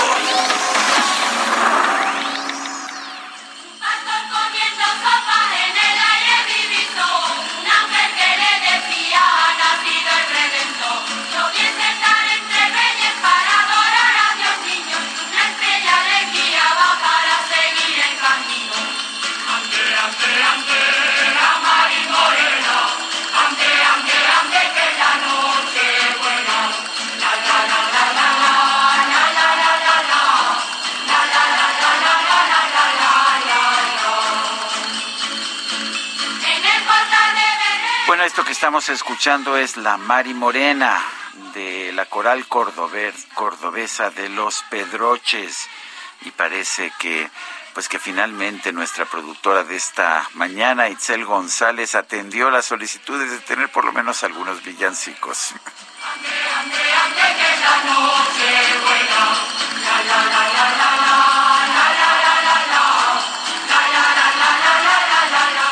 Son las 8 de la mañana con 34 minutos. Tenemos mensajes de nuestro público. Jorge Vázquez dice, la Suprema Corte de rodillas ante el aprendiz de dictador de Palacio de Gobierno. Qué pena. Bueno, la verdad es que las decisiones de la Corte simple y sencillamente hay que acatarlas. Si no se hace esto, no se puede uno, no puede uno elegir qué decisiones de la Corte va uno a acatar. Las autoridades tienen obligación de respetar todas las decisiones de la Corte. Dice otra persona, Sergio, buenos días ¿Me podrías decir si el gobierno ya dio una fecha concreta de cuándo nos depositará la pensión a los nuevos pensionados mayores de 65 años? Estoy en la Ciudad de México y cuando nos hicieron entrega de la tarjeta del Banco del Bienestar, el personal que lo hizo nos decía que a más tardar el 15 de diciembre ya estaría el depósito de dos bimestres y hasta el día de hoy no hemos recibido nada. La verdad es que no, no tengo esa información. Eh, y vamos a estar viendo si si algo nos dicen las autoridades de bienestar del país. Dice otra persona, muy de acuerdo, Sergio Pamplinas, Pamplinas, el derroche de amor, de felicidad, de alegría y el poder dar un regalo no solo se debe hacer en estas fechas, debe ser siempre, en cada momento, cada día y con actitud positiva. Es Rubicel Vázquez. La aplicación de la carta porte será obligatoria a partir del próximo primero de enero de 2022 para todas las empresas que transporten mercancías en México. Y sin embargo, pues parece que, que no se ha terminado, que no, que no es posible, de hecho, poder cumplir con este requisito, como ha ocurrido con tantos otros nuevos requisitos que se han establecido en este gobierno. La adopción de esta carta aporte ha sido lenta debido a estos requisitos a los que solicita el Servicio de Administración Tributaria. El doctor Ignacio Casas Fraire es experto en logística internacional. Doctor Casas Fraire, buenos días, gracias por tomar nuestra llamada. La primera pregunta es, ¿qué es esta carta aporte? Hola, ¿qué tal? Buenos días. Eh, bueno, pues es una nueva nueva disposición, eh, como ya bien se mencionaba, en este propio de enero del 2022. Eh, a ver, estamos, estamos escuchándolo entrecortado, este, vamos a tratar de, de mejorar esta pues la calidad de la llamada. Estamos conversando con el doctor Ignacio Casas Fraire, experto en logística internacional. A ver, doctor Casas Fraire, no le estábamos escuchando bien. Cuéntenos qué es esta carta aporte. Claro que sí, buenos días, muy buenos días para todos. Eh, bueno, esta es una nueva disposición que acaba de, de, salir, digamos, el, bueno, no acaba de salir, salió de hecho el año pasado, el 29 de diciembre del 2020 eh, ya se establecía como una incorporación eh, de un complemento que le llaman el complemento carta aporte en la eh, resolución miscelánea fiscal para 2021. Esta carta aporte, bueno, pues es el documento que comprueba el traslado de las mercancías, el movimiento físico de las mercancías de un lugar a otro, ¿no? ha sido el documento que tiene esa, esa función. en esa disposición del 29 de diciembre del 2020, pues se habla ya de establecerlo ya no en una carta aporte, sino eliminar la carta aporte que desde 2015 se había creado, eh, también por disposición, y eh, o integrarlo ya a un CFDI. Aquí, eh, bueno, pues en esta nueva, de hecho, política fiscal del gobierno de, incrementar la recaudación, pues tiene esa función, ¿no? El, gobierno o el SAT tiene estimado, eh, eh, primero, pues que el autotransporte, el 60% del, del autotransporte, pues no paga impuestos. Otra cosa, que el 50% de lo que se vende en el país no paga impuestos. Eh, el SAT pretende además, con esta nueva disposición, recaudar alrededor de 150 mil millones de pesos por año, metiendo, digamos que, en la formalidad a los transportistas, aunque esto pues tiene más bien una, o va acompañado de la misma política de fiscalización, y pues bueno, pues meter eh, eh, o integrar cada vez más eh, contribuyentes a este sistema, ¿no? Entonces, la carta aporte se elimina y a partir del primero de mayo de este 2021 eh, se publica ya ese complemento de carta aporte en el portal del SAT y bueno, pues se habla ese mismo 3 de mayo como el uso opcional y se habla de 120 días que serán los días de, de, prueba pues finalmente hubo una prórroga por ahí el 30 de septiembre y así se ha pasado pues este este aplazamiento. Eh, el día 16 de diciembre ya hubo un acuerdo en el cual pues la Secretaría de, Infraestructura y Comunicaciones y Transportes pues ya reconoce ese complemento carta aporte siempre y cuando esté integrado en el CFDI. El día 21 de diciembre finalmente pues ya se elimina eso eso que se hablaba de ese periodo de prueba y se pone una un plazo ya obligatorio para el día primero de enero. Esa es básicamente la historia de este de este documento que comprueba eh, la, legal tenencia o posesión de la mercancía y sobre todo pues cuando se da en, el transporte. ¿no? La, idea es incrementar, decíamos, el, la fiscalización y bueno, pues meter en cintura como, como se cree a, este, eh, a estas empresas de autotransporte. Aquí el, disgusto de las empresas de transporte, bueno, pues es porque eh, se habla de más de, de, del 81% de los transportistas, se dice que son pues pequeñas empresas que tienen de uno a cinco vehículos, como dice la Canacar, y bueno, pues lo que están pidiendo es que se aplace o que se dé un periodo al menos de tres meses de prueba para poder integrar toda esta nueva disposición, porque son más de 180 requisitos los que se tienen que cumplir eh, para llenar este documento. De no hacerlo así, pues entonces estamos hablando de multas que pueden ir desde, desde ah, bueno, más bien desde los 15 hasta los 90 y tantos mil pesos, por un dato inexacto o por la omisión de este documento. Eh, doctor, doctor, en otros países del mundo, no sé, en los Estados Unidos, ¿existen todos estos requisitos burocráticos para poder transportar mercancía? No tanto, no tanto. De hecho, eh, existe la, la, forma siempre ha existido, o existe un documento de transporte y de hecho pues está en ley. Eh, esos documentos sirven para precisamente comprobar esa, esa, ese traslado de mercancía o esa posesión. Eh, aquí los requisitos son demasiados, son, son muchos lo, que se piden y de hecho eh, tenemos un acuerdo de facilitación comercial eh, que también precisamente pide que se simplifiquen esos procedimientos para poder hacer o expandir el comercio a, un, a, una, a una mayor proporción y eso pues en beneficio de todos los países que son miembros y México es parte de ese, de ese mismo tratado. Entonces contraviene esa disposición eh, o es al menos lo que comentan los expertos, porque lejos de facilitarlo, pues lo está complicando. Eh, sobre todo, decíamos, en estas empresas que son eh, pequeñas y medianas, pues que no tienen la infraestructura para poder establecer esos mecanismos o esos sistemas que les permitan cumplir. Bueno, entonces, eh, esto tendría, eh, las empresas transportadoras tendrían que cumplir con todos estos requisitos. Me dice que son como 180 de aquí al primero de enero para poder seguir trabajando. Así es, de no hacerlo, pues se someten a una a una penalización. El caso creo que tiene otra otras aristas también. Eh, la, Guardia Nacional es una de las instituciones que están eh, obligadas a hacer cumplir esta disposición. De hecho, eh, se comentaba por ahí una plática el día de ayer, eh, ya algunos, algunas empresas, sobre todo las empresas dueñas de las mercancías, ya han sido molestadas por la Guardia Nacional pidiéndoles el cumplimiento de la carta aporte.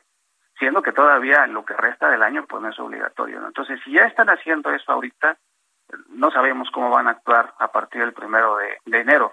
Ese es el temor que tienen las eh, eh, organizaciones de transporte o las confederaciones de transporte con sus agremiados y de hecho es la preocupación que tienen los transportistas porque esa obligación no solamente es para los transportistas también es para las empresas que, que, envían mercancías a sus clientes entonces eh, una una de las disposiciones pues es eh, manifestarlo en el CFDI como un, una, un traslado y la otra es eh, como un ingreso, ¿no? Eh, con la, con la, el complemento carta aporte.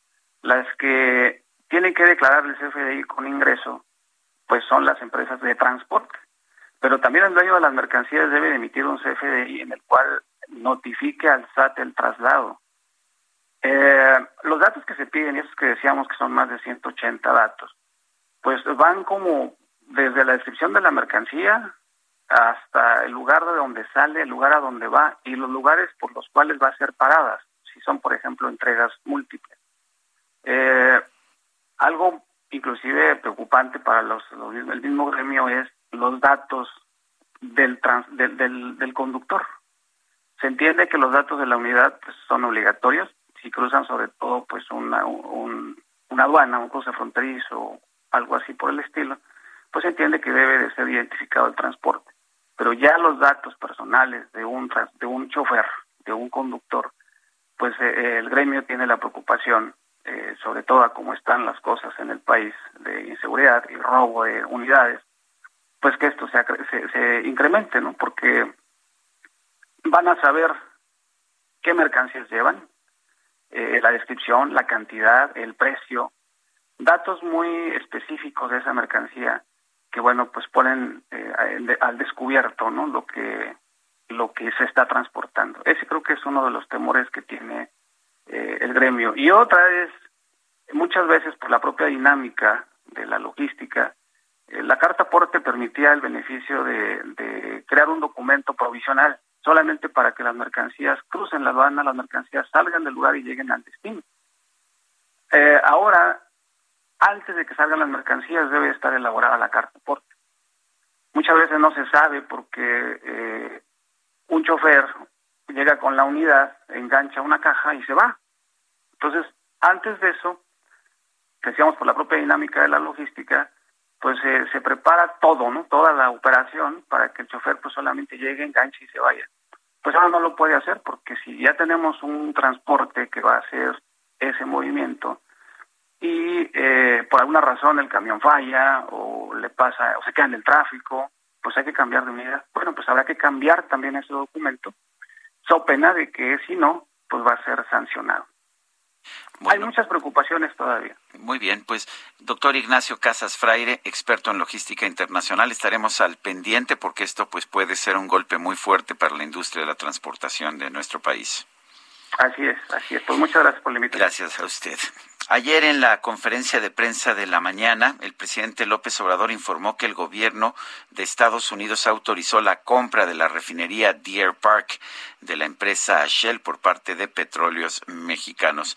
Gonzalo Monroy, director general de la consultoría GIMEC, está en la línea telefónica. Gonzalo Monroy, ¿cómo estás? Buenos días, gracias por tomar nuestra llamada. ¿Cómo ves esta decisión del gobierno de los Estados Unidos, de la Comisión de Inversión Extranjera, para permitir la compra de pues de lo que no tenía Pemex de la refinería de Deer Park. Sergio, muy buenos días. Pues sí, finalmente se finaliza este este acuerdo que esta esta venta que había hecho Shell a petróleos mexicanos originalmente se debió haber finalizado en el mes de noviembre se retrasó por unas cuestiones más que nada te lo puedo ir adelantando de política de algunos congresistas y de algunos eh, agentes, en este caso reguladores muy particulares de Estados Unidos. Eventualmente no había ninguna razón de fondo para eh, justamente tratar de cerrar o de bloquear esta, esta venta. Vemos, por ejemplo, en el proceso una carta de unos congresistas estadounidenses que decían justamente o mostraban sus preocupaciones de que Pemex se volviera el operador de, la planta, de la refinería de Deer Park. Eh, esto, te lo puedo ir platicando, se subsanó de una forma bastante clara, transparente, al establecer de que son los trabajadores actuales de la planta y los que simplemente se van a quitar la cachucha. Antes su empleador era Shell, ahora va a ser Petróleos Mexicanos, hasta el primero de enero del 2024 para asegurar la continuidad de las operaciones. Con eso justamente se resolvieron muchos problemas y sobre todo yo diría eh, preocupaciones de seguridad ambiental y operacional de, de ese tipo de cosas. No todavía hay algunas cosas pendientes, pero prácticamente ya está finalizado en un 99%. Hay algunas demandas por ahí que se han introducido para bloquear la, la, la venta, pero no se espera que vayan a tener alguna relevancia sustancial o que detengan este proceso. Y pues bueno, en el caso, por ejemplo, de México, la relación, yo te diré que las consecuencias son, son mixtas. Vamos a tener ahora una refinería en Estados Unidos, ahora sí se vuelve ese gran mito de que Pemex se va a volver eh, eh, internacional, ya ahora sí ya se puede decir eso con total certeza, ya también se puede tener eh, justamente una mayor presencia en Estados Unidos y que no le pase lo que le pasó a otros países como Argelia o Nigeria, que cuando Estados Unidos sacó toda esta gran producción que lo llevó a ser el mayor productor de petróleo del mundo, pues simplemente fue desplazando a otros países de crudos ligeros. Al México, al tener ahora la refinería de Park, se asegura tener una presencia permanente en el mercado de Estados Unidos y con ello gran influencia. Y bueno, si quieres hablamos también un poquito de los de los datos. Los datos son un poquito más complicados de lo que se dice, no son los, los 600 millones de dólares que únicamente se pagó, estamos hablando de 1.900 a 2.100, aproximadamente entre 700 y 900 millones de dólares por inventarios y una deuda superior a los 900 millones de dólares, Sergio. Así que eh, sí, estamos pagando una buena cantidad de dinero por una refinería, mientras todas las empresas del mundo, alrededor del mundo, están saliendo de ese negocio. Eh, Gonzalo, el, ah, veía yo las declaraciones del director eh, general de Pemex diciendo eh, pues que ahora sí se podría obtener una utilidad con esta refinería que porque antes no no era posible. Eh, ¿Es cierto eso? decía algo así como que pues siempre hemos tenido pérdidas, pero a ver, Shell no ha tenido pérdidas siempre. para empezar, y segundo, sí ha tenido pérdidas en los últimos años, pero esto es consecuencia de un mercado en particular, ¿no?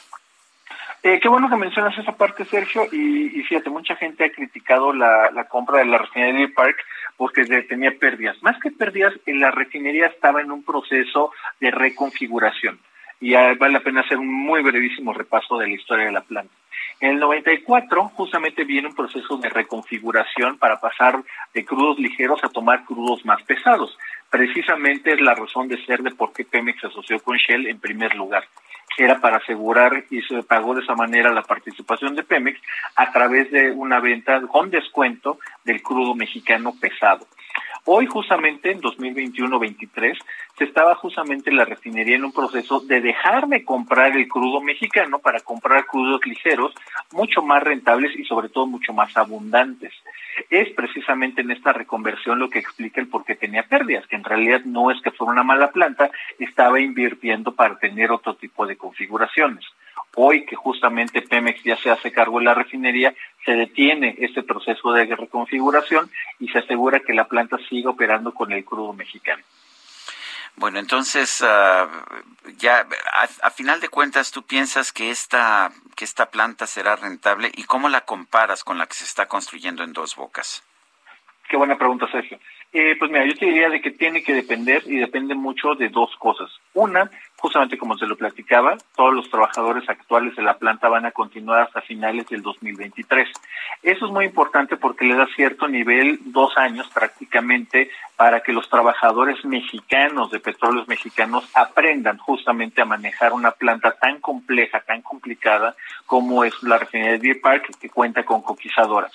Esa parte tengo que enfatizar mucho, Sergio, porque en México ya contamos con coquizadoras en la planta de Madero, de Minatitlán y también de Cadereyta. Incluso el presidente López Obrador eh, ha reiniciado los trabajos de la coquizadora en la refinería de Tula.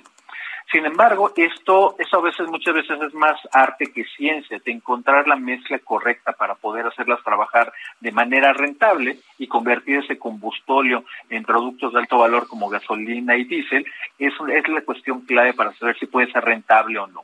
Sinceramente, yo te puedo decir que hago votos para que los trabajadores mexicanos puedan aprender de sus contrapartes americanas e internacionales, para que puedan traer esa expertise y hacer trabajar las refinerías en México, que por desgracia siguen produciendo entre 10 mil y 12 mil millones de dólares de pérdidas al año Pemex. Bueno, pues Gonzalo Monroy, director general de la consultora GMEC, gracias por hablar con nosotros esta mañana. Claro que sí, Sergio, te mando un gran abrazo a ti, al público y muy felices fiestas. Gracias. Y esta mañana el presidente de Rusia, Vladimir Putin, ofreció su conferencia de prensa anual a la prensa extranjera allá en Moscú. Dijo que en el uh, a principios de enero habría conversaciones entre los Estados Unidos y Rusia. Estas se llevarían a cabo en Ginebra y tratarían sobre el tema de Ucrania. En esta en esta reunión, en esta conferencia de prensa, el presidente Putin le dio la bienvenida, aplaudió una reacción positiva de los Estados Unidos a las propuestas de seguridad europea que dio a conocer Moscú la semana pasada. Nuestros socios estadounidenses nos están diciendo que están listos para empezar la discusión, para empezar estas negociaciones. Son las 8 de la mañana con 54 minutos. Vamos a una pausa y regresamos.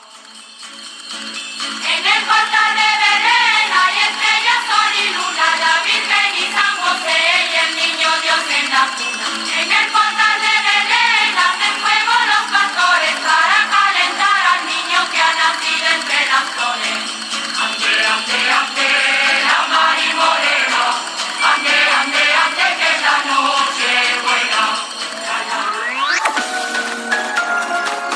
Sarmiento y Lupita Juárez quieren conocer tu opinión, tus comentarios o simplemente envía un saludo para ser más cálida esta mañana. Envía tus mensajes al WhatsApp 5520 109647.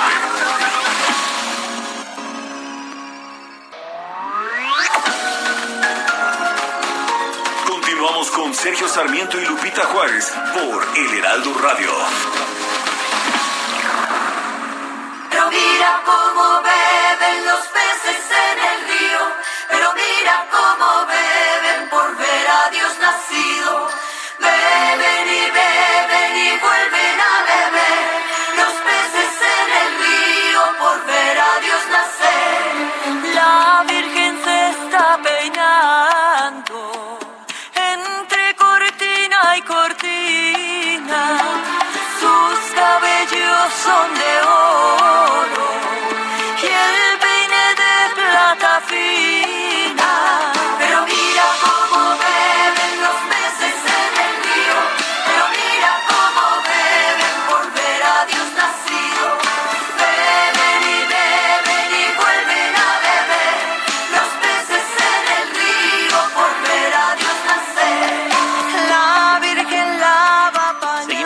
Escuchando música navideña. Este es Los peces en el río, un villancico tradicional en las voces de, del grupo Pandora.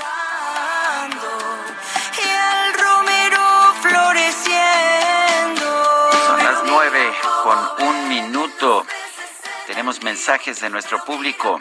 Nos dice Rafael Martínez, la evasión fiscal en todas sus formas obliga a que la autoridad fiscal complique la fiscalización encareciendo el proceso para tributarios y recaudadores. El ciudadano evasor suele ser el que más se queja.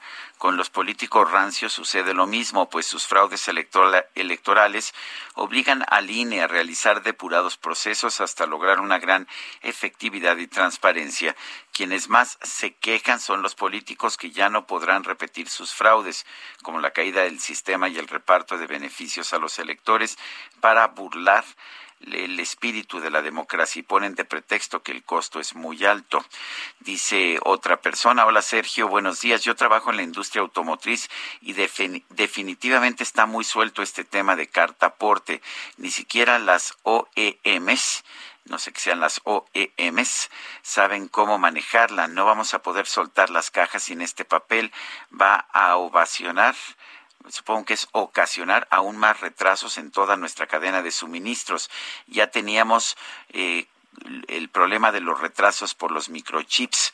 Lamentable es lo que nos dice Karina Torres de la industria automotriz. Son las nueve de la mañana, nueve de la mañana con dos minutos. Es momento de ir a un resumen de la información más importante. En su conferencia de prensa de esta mañana, el presidente López Obrador envió un mensaje de reconciliación a todos los mexicanos con motivo de las fiestas navideñas.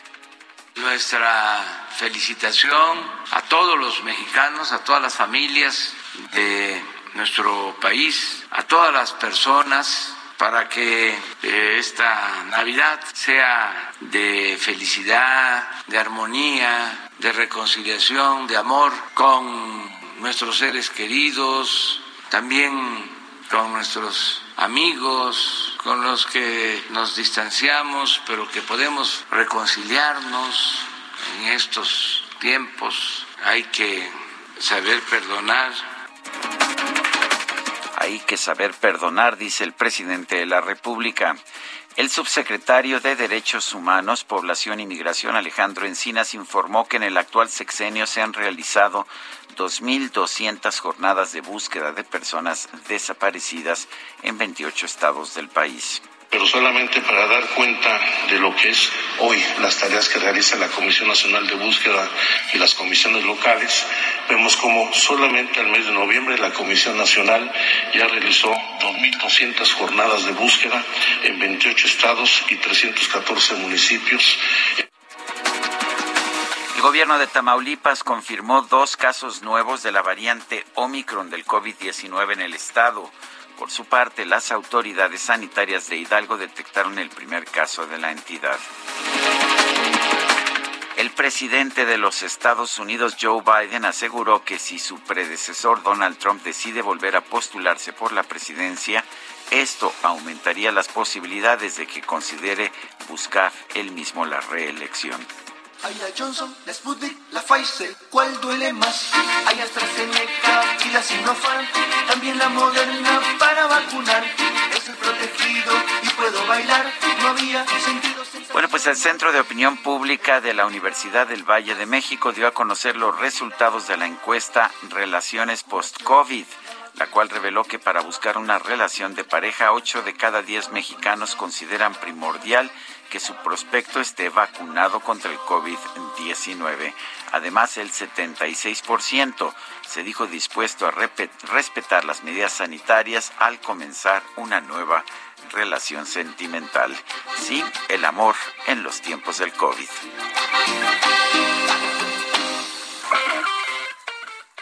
Sergio Sarmiento y Lupita Juárez. Tecnología con Dalia de Paz. Jingle bell, jingle bell, jingle bell rock.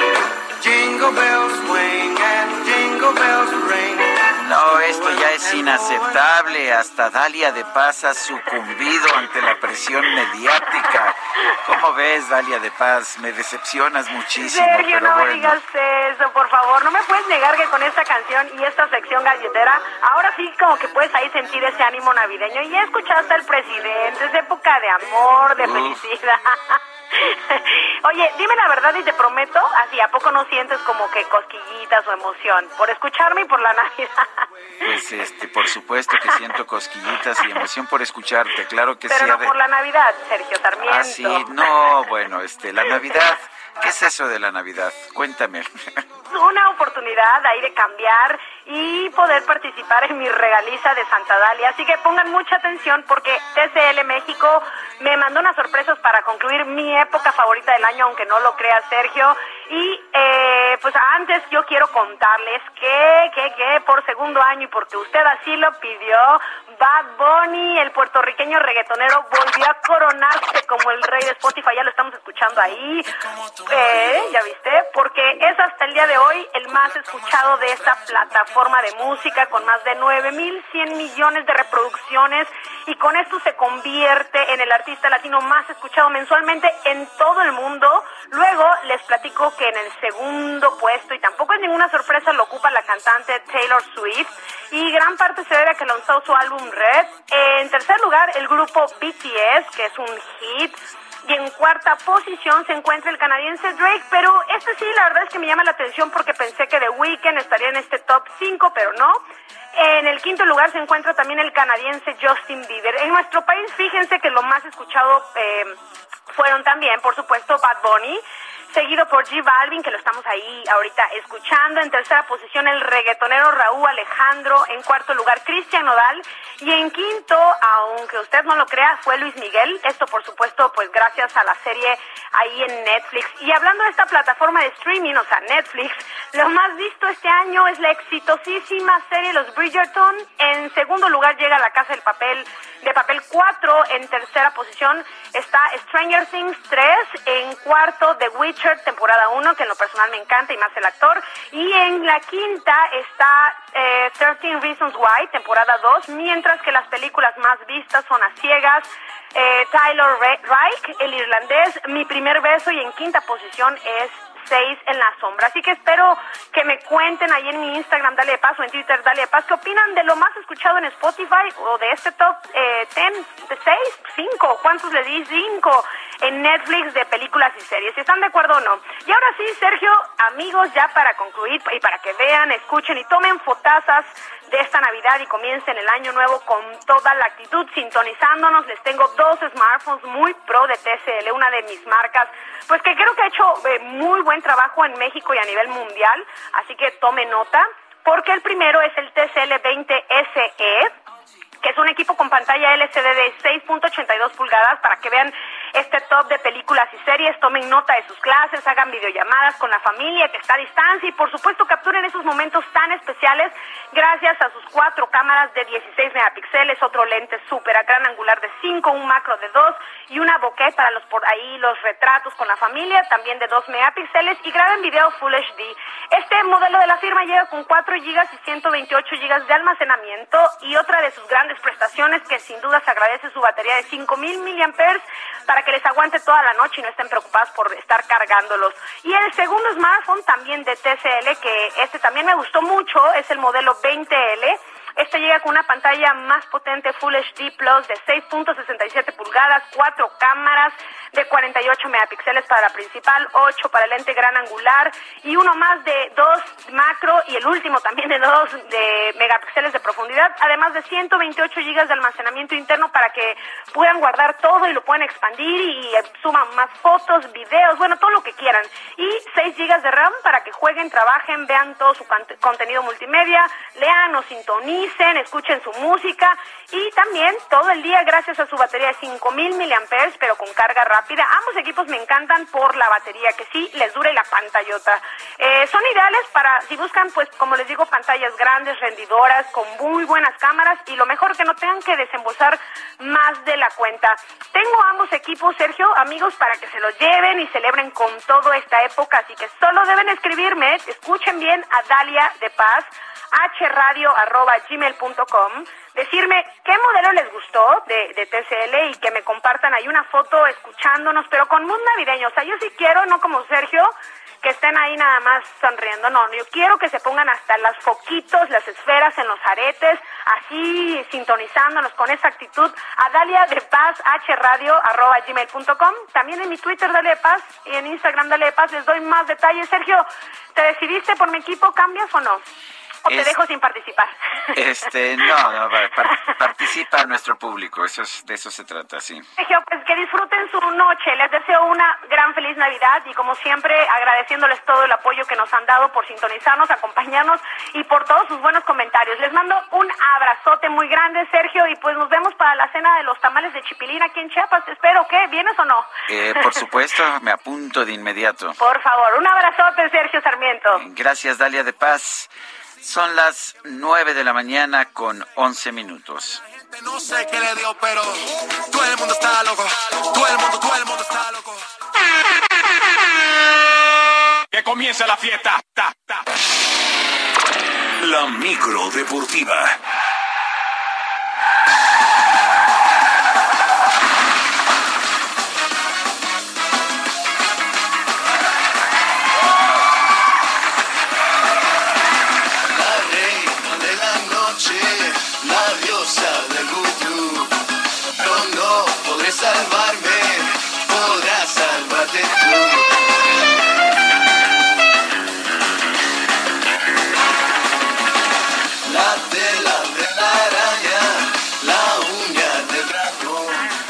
Queridísimo Julio Romero, Ricky Martin.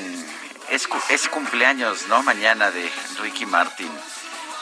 ¿Cómo estás, Muy Sergio? bien, buenos Julio días. Romero, ¿cómo estás tú? Bien, bien, aquí mira, aventando lámina informativa. Ya sabemos que aquí en la micro deportiva somos plurimusicales y este cacharpo de repente no le tiene temor a Dios, pero bueno, en fin, eh, seguramente serán las, las épocas, las épocas navideñas. Oye, el día de hoy arranca la semana 16 en el fútbol americano de la NFL y en un duelo que promete, la verdad es que promete estar muy bueno. Los 49 de San Francisco estarán enfrentando a los Titanes de Tennessee. Pues ambos ahí todavía mueven una patita con aspiraciones a los playoffs. Cuaren- eh, 49 tienen récord de 8 ganados y 6 perdidos, mientras que los Titanes 9 y 5. A ver qué es lo que sucede por ahí de las 7 de la noche. Se estará dando el kickoff. Por supuesto que estaremos muy al pendientes de este duelo. Ya semana 16.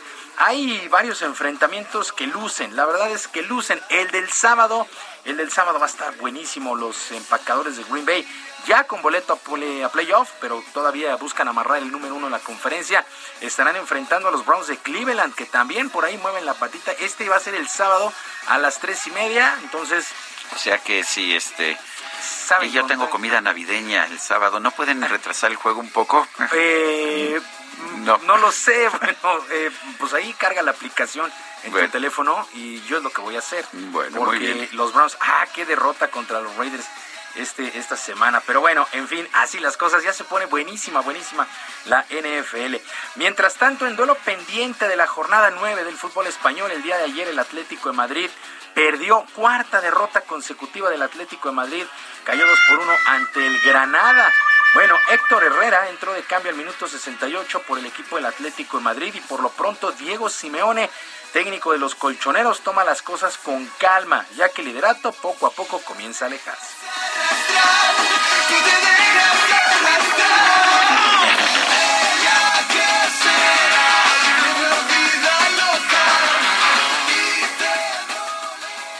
Muchas veces hemos ganado un montón de partidos que no merecimos y ahora nos está tocando el perder partidos que, que merecemos ganar. Hay que limpiar la mente rápidamente, estar tranquilos, trabajar, buscar corregir situaciones y a partir de ahí, con tranquilidad y búsqueda, ir despacio a, ir rearmando esto que tiene muchas cosas buenas. cuatro derrotas consecutivas del Atlético de Madrid. La verdad es que es muy raro.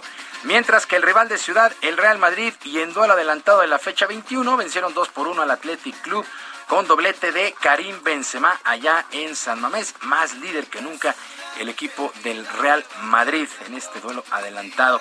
Mientras que en Francia, el Paris Saint-Germain anunció dos casos de COVID-19. Tilo Kerer y Eric Jr. se perdieron el duelo contra el Lorient al igual que el argentino Leandro Paredes, que fue aislado por prevención. Por cierto, este duelo terminó empatado a un gol y en donde el zaguero español Sergio Ramos salió expulsado luego de ver dos cartones amarillos en los minutos 82 y 86. Tercer juego de Sergio Ramos, no ha jugado uno completo, llegó lesionado. El día de ayer entró en el segundo tiempo de cambio y al 82 fue amonestado y al 86 expulsado. Bueno, así las cosas con Sergio Ramos que pues le han, le han tundido en redes sociales por esta actuación. Y en lo que corresponde al balompié local, siguen los secos por el título que consiguieron las rayadas en la liga femenil. Por lo pronto, Javier Aguirre, técnico del conjunto de Monterrey Varonil, se dijo motivado por este logro de la institución y felicitó a su colega Eva Espejo, quien se convirtió en la primera mujer en alzar un trofeo en esta competencia, la Liga Femenil MX. La ropa sigue bailando,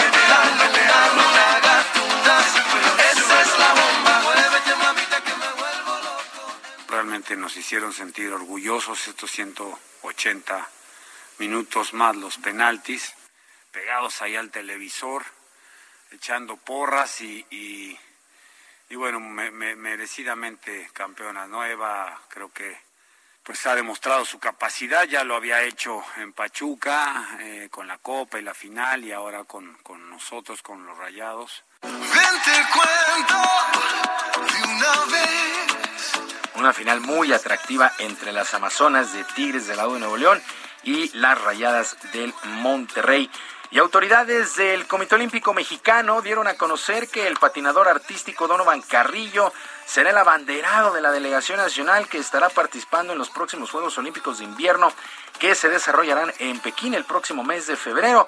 Donovan, hay que recordarlo, logró su boleto a esta justa luego del lugar número 20 que consiguió en el pasado Campeonato Mundial de Patinaje Artístico sobre Hielo allá en Estocolmo. Era strike cantado que Donovan Carrillo iba a ser el abanderado de la mini delegación en estos Juegos Olímpicos de Invierno. Y el día de hoy, el día de hoy termina la temporada regular en el béisbol de la Liga Mexicana del Pacífico de Béisbol. Y los enfrentamientos, los Venados de Mazatlán contra los Cañeros de los Mochis, los Caballeros Águilas de Mexicali contra los Mayos de Navojoa, Obregón, los Yaquis estarán recibiendo a los Naranjeros de Hermosillo, el equipo de Guasave estará visitando a los Sultanes de Monterrey y Tomateros de Culiacán contra los Charros de Jalisco. Por lo pronto, los Mayos de Navojoa, los Yaquis de Ciudad Obregón, los Algodoneros de Guasave y Mexicali ocupan los primeros lugares del standing general, ya con boleto a playoffs que arrancan este sábado, el 25 de diciembre. La serie final está programada para disputarse del 14 al 22 de enero próximos y de ahí a la serie del Caribe. La Liga Mexicana de Béisbol del Pacífico pone fin a su temporada regular esta noche. Sergio, amigos del auditorio, la información deportiva este jueves, que es un extraordinario día para todos. Muy bien, pues muchísimas gracias, Julio Romero. Son las 9 de la mañana, 9 de la mañana con 19 minutos.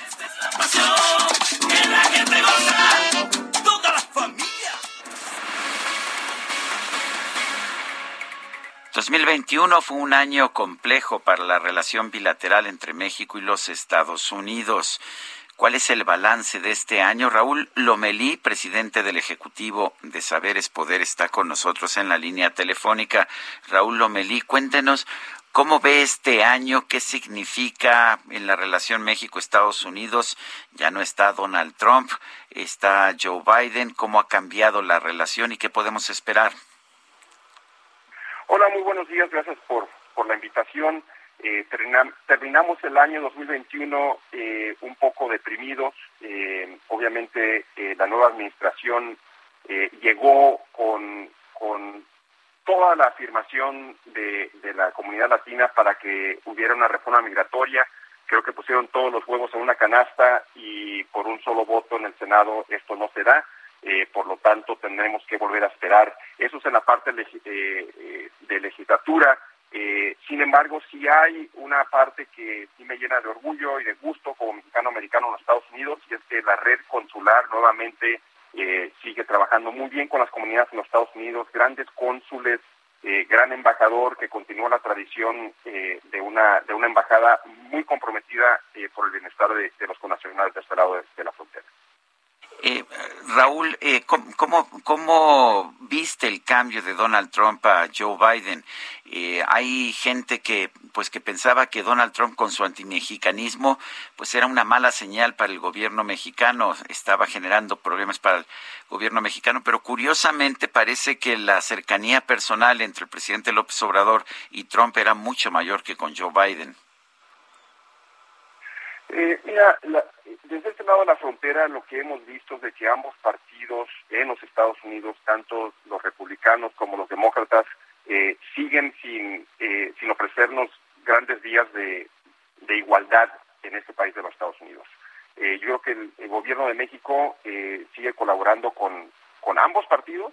del lado de la administración pasada, sí hubo algún acercamiento que, que permitió algunos avances en la en la relación bilateral. Eh, y creo que del lado de la administración de Biden, eh, lo complejo del asunto fue que tenían demasiadas cosas en la agenda legislativa y a fin de cuentas eh, terminamos sin nada. Bueno, el, ah, ¿piensas tú que tendremos un buen 2022 y cuáles son los temas de mayor de mayor ah, preocupación en la relación México-Estados Unidos? Seguimos con, con el gran problema de, de, no tener una reforma migratoria amplia en los Estados Unidos eh, y ni siquiera eh, la posibilidad de otorgarles eh, ciudadanía a jóvenes llamados Dreamers, que es algo que ya se ha venido peleando desde un par de décadas y desde que se formalizó el programa en el año 2012. Eh, dos, el 2022 eh, viene con otros retos, ya que va a ser un año electoral, es, una, es un año en, el cual se van a volver a elegir eh, toda la Cámara Baja y algunos puestos del Senado que van a ser claves para ver qué tipo de cosa va a poder pasar en el lado legislativo.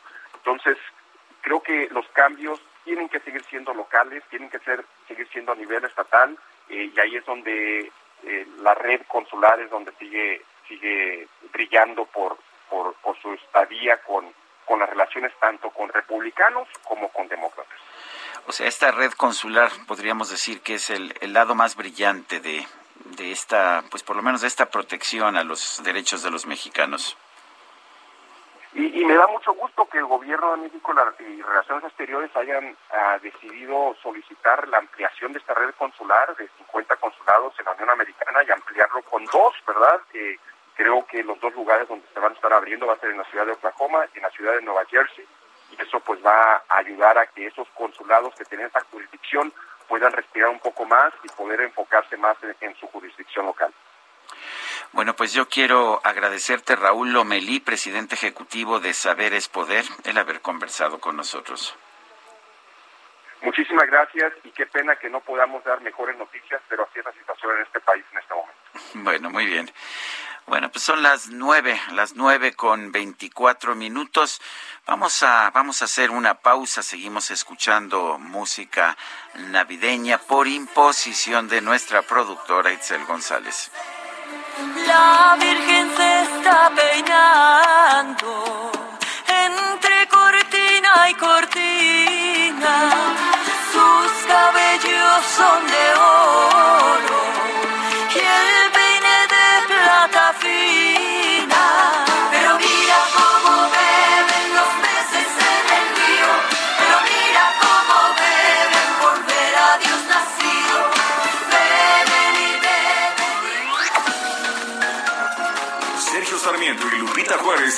conocer tu opinión, tus comentarios o simplemente envía un saludo para ser más cálida esta mañana. Envía tus mensajes al WhatsApp 5520 109647.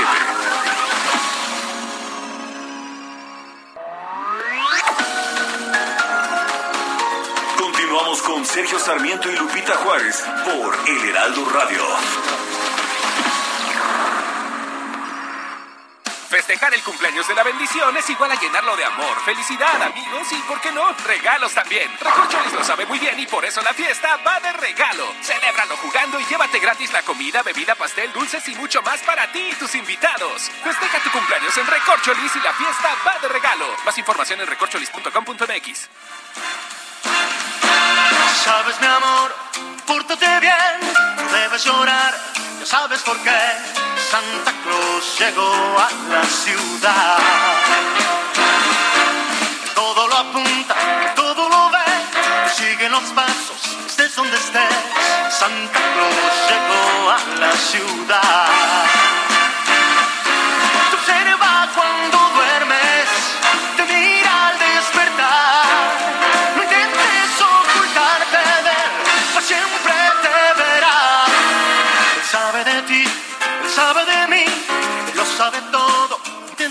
Santa Claus llegó a la ciudad, también Luis Miguel tiene un disco navideño y me dicen mis fuentes, en otras palabras, la navideña Itzel González, que es el disco de Navidad más vendido en México.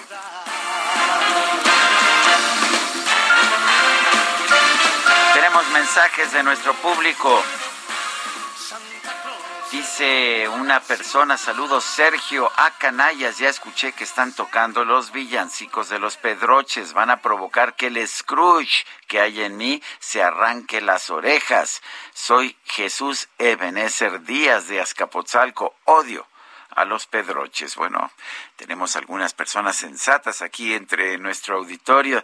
Dice otra persona, buenos días, de antemano felicidades para esta temporada, aunque seas líder del cartel de Scrooge. Una pregunta, de casualidad a los Reyes Magos les van a pedir la, la carta porte. Saludos Luis Tenorio, pues parece que sí, les van a pedir. O sea que si no llegan los Reyes Magos a los hogares mexicanos, ya sabemos que es culpa de la burocracia. Otra persona nos dice, tuve la experiencia como instructor en la consulta popular y fue todo un fracaso. La resolución de las magistradas indica una ignorancia total al respecto de estos, ah, al respecto de estos temas. Eh, un segundo, me movieron aquí la pantalla. Eh, la, resolución de las magistradas indica una ignorancia total respecto de estos temas. Saludos desde Nayarit. También los huicholes, te escuchamos, defendamos al no nos pone su nombre. Nueve con treinta y tres minutos, las autoridades de Argentina consideraron procedente la extradición del empresario Carlos Ahumada a México. Ahumada se le acusa de fraude genérico del fuero común con relación a contratos de obras públicas en distintas delegaciones de la Ciudad de México, las que ahora se llaman alcaldías. Se dice que se obtuvo la orden de aprehensión correspondiente con base en este criterio. La Fiscalía General de Justicia de la Ciudad de México solicitó a la de la República presentar la documentación requerida para la extradición.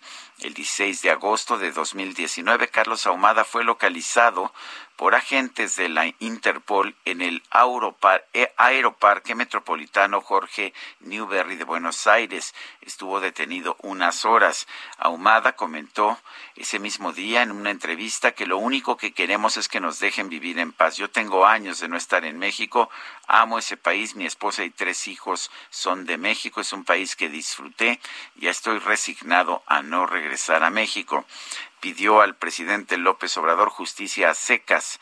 Yo respeto su investidura, por favor respete a los ciudadanos mexicanos y que nos dejen vivir en paz, es lo que ha declarado Carlos Ahumada pues ah, que se encuentra en un proceso de extradición allá en Argentina. Él ah, es ciudadano argentino, vale la pena señalar. En otros temas, ah, eh, los nuevos casos confirmados de COVID-19 en México marcaron su número más alto desde el pasado primero de diciembre. La Secretaría de Salud informó este miércoles del registro de 3.319 contagios en un solo día. Es la cifra más alta en lo que va del último mes del año. Eh, cuando la dependencia comunicó que había registrado 3.345 nuevos casos. El total de casos confirmados desde el 28 de febrero de 2020 se ubicó en 3.940.401. Y bueno, si vemos el tema de las muertes, las muertes reconocidas oficialmente por la Secretaría de Salud, eh, se confirmaron ayer 198 provocadas por el virus SARS-CoV-2, con lo cual el total subió a 298.359 muertes. Cerraremos este 2021, todo parece indicar con pues por lo menos 300 mil muertes oficiales. La Secretaría de Salud eh, también está contabilizando 13.599 defunciones sospechosas de COVID-19 que incluyen las pendientes eh, por laboratorio y las que están en proceso de asociación o dictaminación epidemiológica. La Secretaría de Salud agregó que se tiene conocimiento de 16.821 casos activos en el país que pertenecen a personas que han mostrado síntomas de COVID-19 en los últimos 14 días y que por lo tanto son contagiosas. Son las nueve de la mañana con 36 minutos y Vámonos con el chef Israel Arechiga. GastroLab. Historia, recetas, materia prima y un sinfín de cosas que a todos nos interesan. Israel Arechiga, adelante, ¿qué nos tienes esta mañana? Hola, muy buenos días, querido Sergio de todo el auditorio. Qué gusto saludarlos.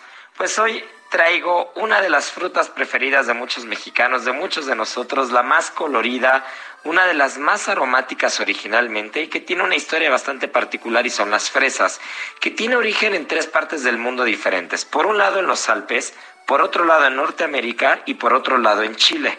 E incluso en la Roma antigua se creía que la fresa estaba ligada a las festividades de Adonis, ya que esta fruta se da cuando muere Adonis y Venus llora lágrimas que al tocar el suelo se convierten en estas frutillas.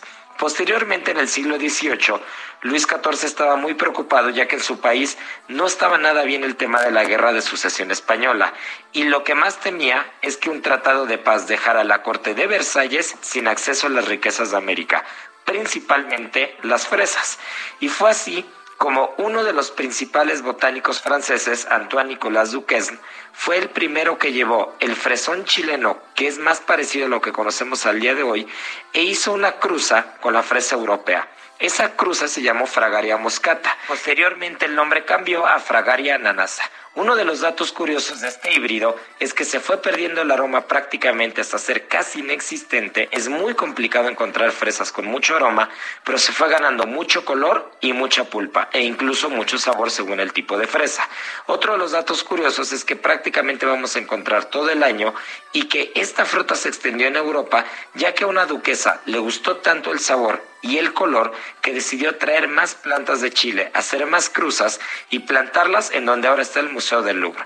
Y cada que había viajes entre países de Europa, se iban llevando estas plantas para irlas extendiendo hasta tenerlas en prácticamente todo el continente europeo. Actualmente las fresas se dan muy bien en casi todo el planeta, menos en Nueva Zelanda, en algunas zonas de Asia y algunas zonas de África. Y es en 1945 cuando llegan a Irapuato y llegaron para quedarse. Al día de hoy es muy común ligar las fresas con crema de Irapuato, pero no es una fresa de origen mexicano. Más bien con el paso de los años y con el intercambio gastronómico de otros países fue como llegaron a México. Es una de las frutas con menos calorías que combate el estreñimiento por la fibra que tiene y que puede evitar enfermedades oculares ya que es muy rica en vitamina C, en luteína y que puede reducir problemas cardiovasculares con un consumo continuo. Siempre es importante desinfectarlas ya que también tienen muchos huecos en el centro y a veces se pueden esconder algunos bichitos por ahí. Ese es uno de los datos curiosos y es una de las cosas que más tenemos que tener en cuenta. La fresa es también una de las frutas más efectivas para la oxidación de las células, ya que tiene un alto contenido en antocianina que es parecida a los antocianos que nosotros vamos a encontrar en los vinos y que es lo que le da el color al vino tinto. Así que bueno, pues echarnos unas buenas fresitas el día de hoy porque es infaltable en unos buenos pasteles, en una buena fresa con crema, en una buena mermelada y estoy seguro que muchos de nosotros las tenemos como una de las frutas consentidas. Nos escuchamos el día de mañana que al fin será 24 de diciembre y ya les daré algunos tips para la cena y para el brindis. Un fuerte abrazo. Muy bien, gracias Israel Arechiga. Son las nueve con cuarenta minutos. La Fundación Rebeca Lan lanzó la iniciativa Milagro Navideño para reunir artículos de higiene personal para ser donados a mujeres privadas de la libertad. Eh, Rachel Cohen es presidenta de la Asociación Civil Fundación Rebeca Rebeca Lan y Rachel o Rachel, no sé cómo pronuncias tu nombre, gracias por tomar nuestra llamada y cuéntanos de esta iniciativa Milagro Navideño.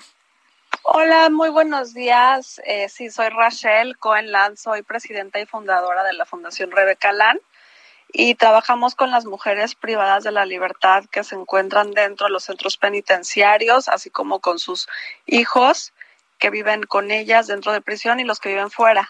Eh, esta es una campaña que se llama Milagro Navideño y em, es una campaña que nace a raíz de la falta que hemos encontrado de productos de higiene personal, eh, así como papel higiénico, jabón corporal, eh, toallas femeninas.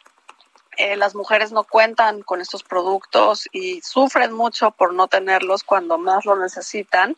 Entonces, pues les crea mucha angustia, eh, el no poder, el no poder contar con ellos. Eh, se han cancelado mucho las visitas dentro de los centros penitenciarios, las mujeres son abandonadas eh, y pues se apoyan entre las entre ellas mismas, pero pues las toallas femeninas y estos productos son muy caros dentro de los centros penitenciarios. Entonces es por eso que este es el tercer año que lanzamos la campaña Milagro Navideño, en donde buscamos recolectar este tipo de productos que les menciono para podérselos llevar cada mes a las mujeres. Esta campaña nace en Baja California, en el penal de Tijuana, y este año decidimos crecerlo para Ciudad de México y Estado de México.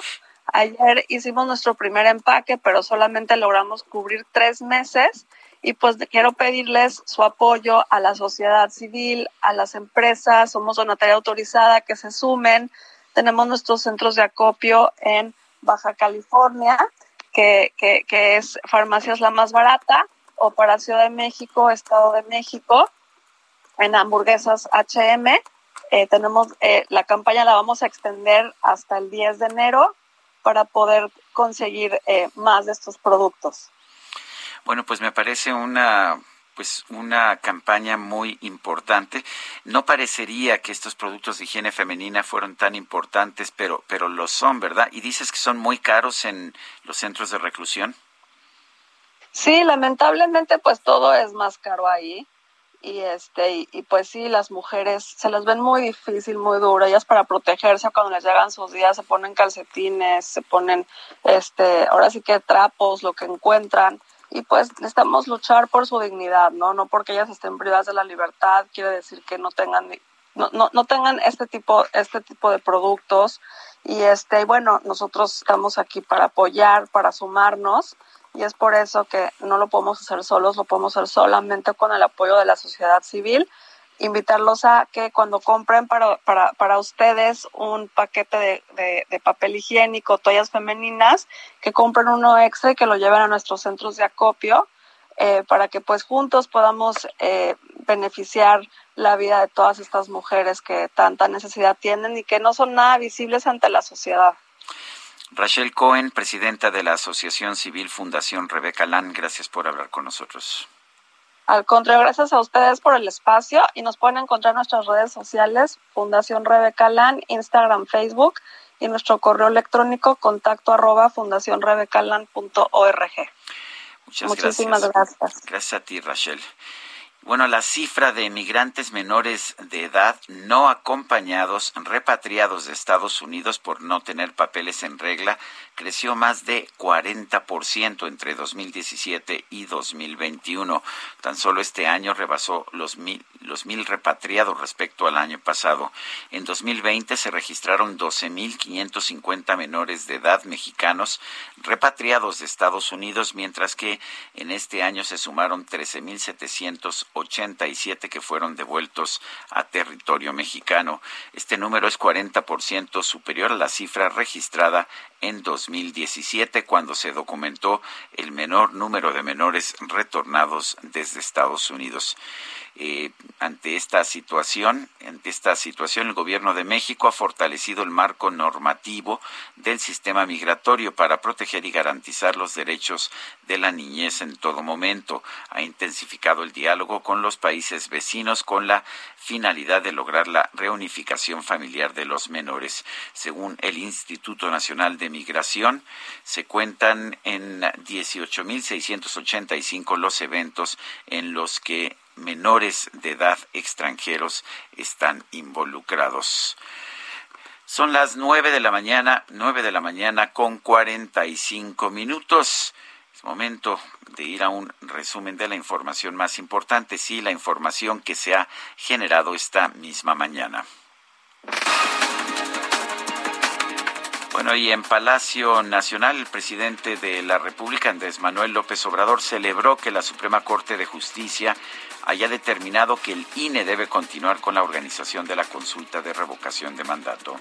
Eh, gustó la resolución de la Corte para que siga adelante el proceso de revocación del mandato, aunque tampoco concluye el litigio, pero fue muy importante lo de ayer, el que la Suprema Corte haya este, decidido o dos ministras de la Suprema Corte hayan ordenado, si se puede usar la palabra, o exhortado al Instituto Electoral de que continúe con el proceso de revocación del mandato.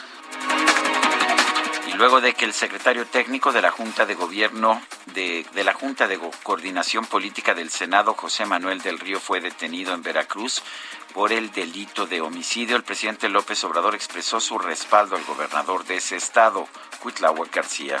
Tengo mucha confianza al gobernador Cuitláhuac García. Creo que es uno de los mejores gobernadores que ha tenido Veracruz en los últimos tiempos porque mi estado, Veracruz, porque mi padre era veracruzano, padeció de muchos gobernadores mediocres y ladrones. Y ese era el principal problema en Veracruz. Y ahora, por primera vez bastante tiempo, se tiene un gobernador honesto, íntegro, que es incapaz de llevar a cabo una injusticia en contra de nadie.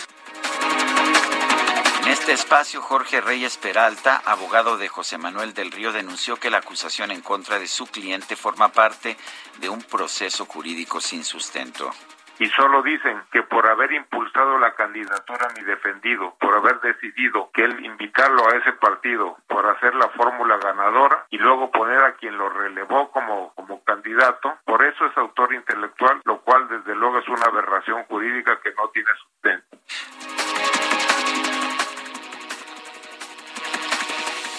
El partido Morena presentó una denuncia en contra del Instituto Electoral de la Ciudad de México para aclarar el destino de más de 73 millones de pesos que presuntamente desaparecieron de su presupuesto en 2021. El director general de la Organización Mundial de la Salud, Tedros Adhanom Ghebreyesus, advirtió que la aplicación indiscriminada de dosis de refuerzo podría prolongar la pandemia de COVID-19 al desviar las vacunas hacia los países que ya tienen altas tasas de inmunización y la FDA, la Administración de Medicamentos y Alimentos de los Estados Unidos, aprobó el uso del primer tratamiento inyectable para prevenir contagios del virus de inmunodeficiencia humana. La actriz Silvia Pinal fue hospitalizada de emergencia al dar positivo a COVID-19, informó su hija Alejandra Guzmán. Tamales oaxaqueños, tamales oaxaqueños, tamales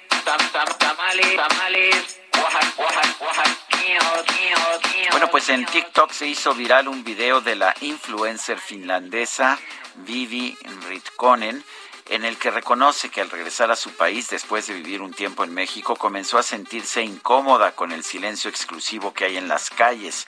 Incluso aseguró que ya extraña los gritos de los vendedores de tamales sí, de alguna manera me gusta, pero también hay un límite. Como que aquí es en exceso, no se escucha nada. O sea, en serio estoy empezando a extrañarlo. Todo el ruido de México. Los eloteros, los tamaleros, sus gritos de tamales, las canciones de los camiones del gas, la música del vecino. Lo que creo que es algo que realmente me gusta mucho. O sea, escuchar la vida y La obra ganadora del premio Tony 2019, que se ubica en 1968, Los chicos de la banda, está, está en cartelera. Juan Ríos Cantú es actor y nos da mucho gusto darle la bienvenida esta mañana. Juan Ríos Cantú, buenos días. Cuéntanos de Los chicos de la banda, ¿por qué deberíamos ver esta obra? Hola, ¿qué tal, Sergio? Bueno, porque son las últimas funciones. Estamos cerrando nuestra temporada justamente en esta época de Sembrina en la que gran cantidad de la gente que vive en el interior de la República visita la Ciudad de México. Los chicos de la banda es un documento vivo, eh, plantea una situación que se vivió en Nueva York en el 1968, cuando ser gay, cuando ser homosexual era un delito. Y es una comedia muy divertida, pero que tiene un trasfondo bastante serio y que a pesar de los grandes avances que ha habido en materia de derechos humanos nos sigue pareciendo vigente. Es importante seguir hablando de el tema de las libertades y es una producción impecable de Horacio Villalobos dirigida por Pilar Bolívar con un gran elenco y es nuestra despedida. La verdad son las últimas eh, funciones, las últimas oportunidades que va a tener el público de disfrutar de este gran espectáculo. Bueno, es una obra que pues que tuvo un gran impacto, ¿no es así? En Broadway. Eh, desde hace desde hace cuánto tiempo se ha exhibido en México, se ha mostrado en México y ah, fíjate que nuestra temporada arrancó en 2018, pero tienes razón, o sea, sentó un precedente en 1968 cuando era impensable que una obra donde había nueve personajes gays, diferentes personalidades gays, en realidad ocho más un personaje que llega y que de alguna manera juega como la parte del público al ir descubriendo qué sucede en esta fiesta. Por eso se da la comedia, porque eh, Michael, el personaje interpretado por Horacio Villalobos, organiza una fiesta para su mejor amigo Harold y todos los invitados son pues todo un crisol de personalidades gays eh, en muy diferentes circunstancias y era impensable que algo así pudiera suceder, por eso generó pues tanto morbo me parece para el público, pero por eso fue un éxito. En 1974 se monta en la Ciudad de México dirigida por Nancy Cárdenas, una activista, actriz y directora mexicana que la lleva a escena y que también causa eh, eh, pues gran polémica. Retomamos después de tanto tiempo celebrando su 50 aniversario. Eh, tuvimos que parar, eh, obviamente por eh, el asunto de la pandemia en 2020, en marzo del 2020, pero recuperamos eh, desde eh, principios de octubre para compartir con el público este cierre, sentir que cerramos el ciclo de este espectáculo y tenemos funciones especiales de Navidad, eh, sábado 25, 6 y 8.30 pm, el domingo 26 a las 6 de la tarde. Tenemos funciones miércoles y jueves, miércoles 29 y jueves 30 a las 8.30 de la noche y cerramos eh, con la función especial de Año Nuevo. Empezaremos el año con teatro. Eh, sábado primero 6 y 8.30 y el domingo nuestro gran cierre, eh, el domingo 2 de enero a las 6 de la tarde. Bueno, pues entonces Juan Ríos Cantú, gracias por invitarnos a ver los chicos de la banda en estos últimos días. Sí, es en el Teatro Chola, eh, es un teatro de gran tradición y pues eh, gracias por darnos un espacio para seguir promoviendo el teatro, Sergio. Muy bien, al contrario, gracias a ti, Juan Ríos Cantú. Y bueno, se nos acabó el tiempo cuando son las nueve de la mañana con 54 minutos. Vamos a salir con Navidad and Rock. Suena bien. Le recuerdo que aquí mañana, el 24 de diciembre, estaremos también nosotros y por supuesto estaremos a estaremos con las transmisiones en vivo a todo lo largo, a todo lo largo de, esta semana y de la siguiente. Hasta mañana, gracias de todo corazón.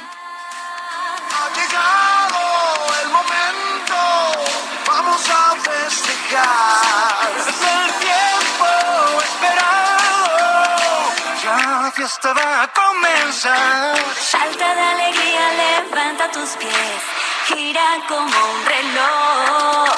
Sacude la cabeza girando al revés, es la Navidad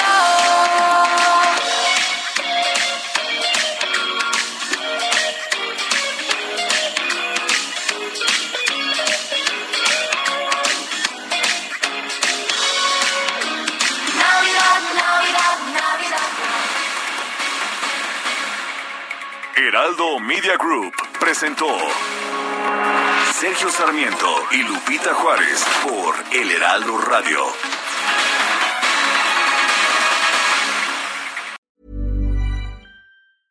Hi, I'm Daniel, founder of Pretty Litter. Did you know cats tend to hide symptoms of sickness and pain? I learned this the hard way after losing my cat, Gingy. So I created Pretty Litter, a health monitoring litter that helps detect early signs of illness by changing colors, saving you money and potentially your cat's life. Pretty Litter is veterinarian developed, and it's the easiest way to keep tabs on your fur baby's health right at home. Go to prettylitter.com and use code ACAST for 20% off your first order and a free cat toy. Terms and conditions apply. See site for details.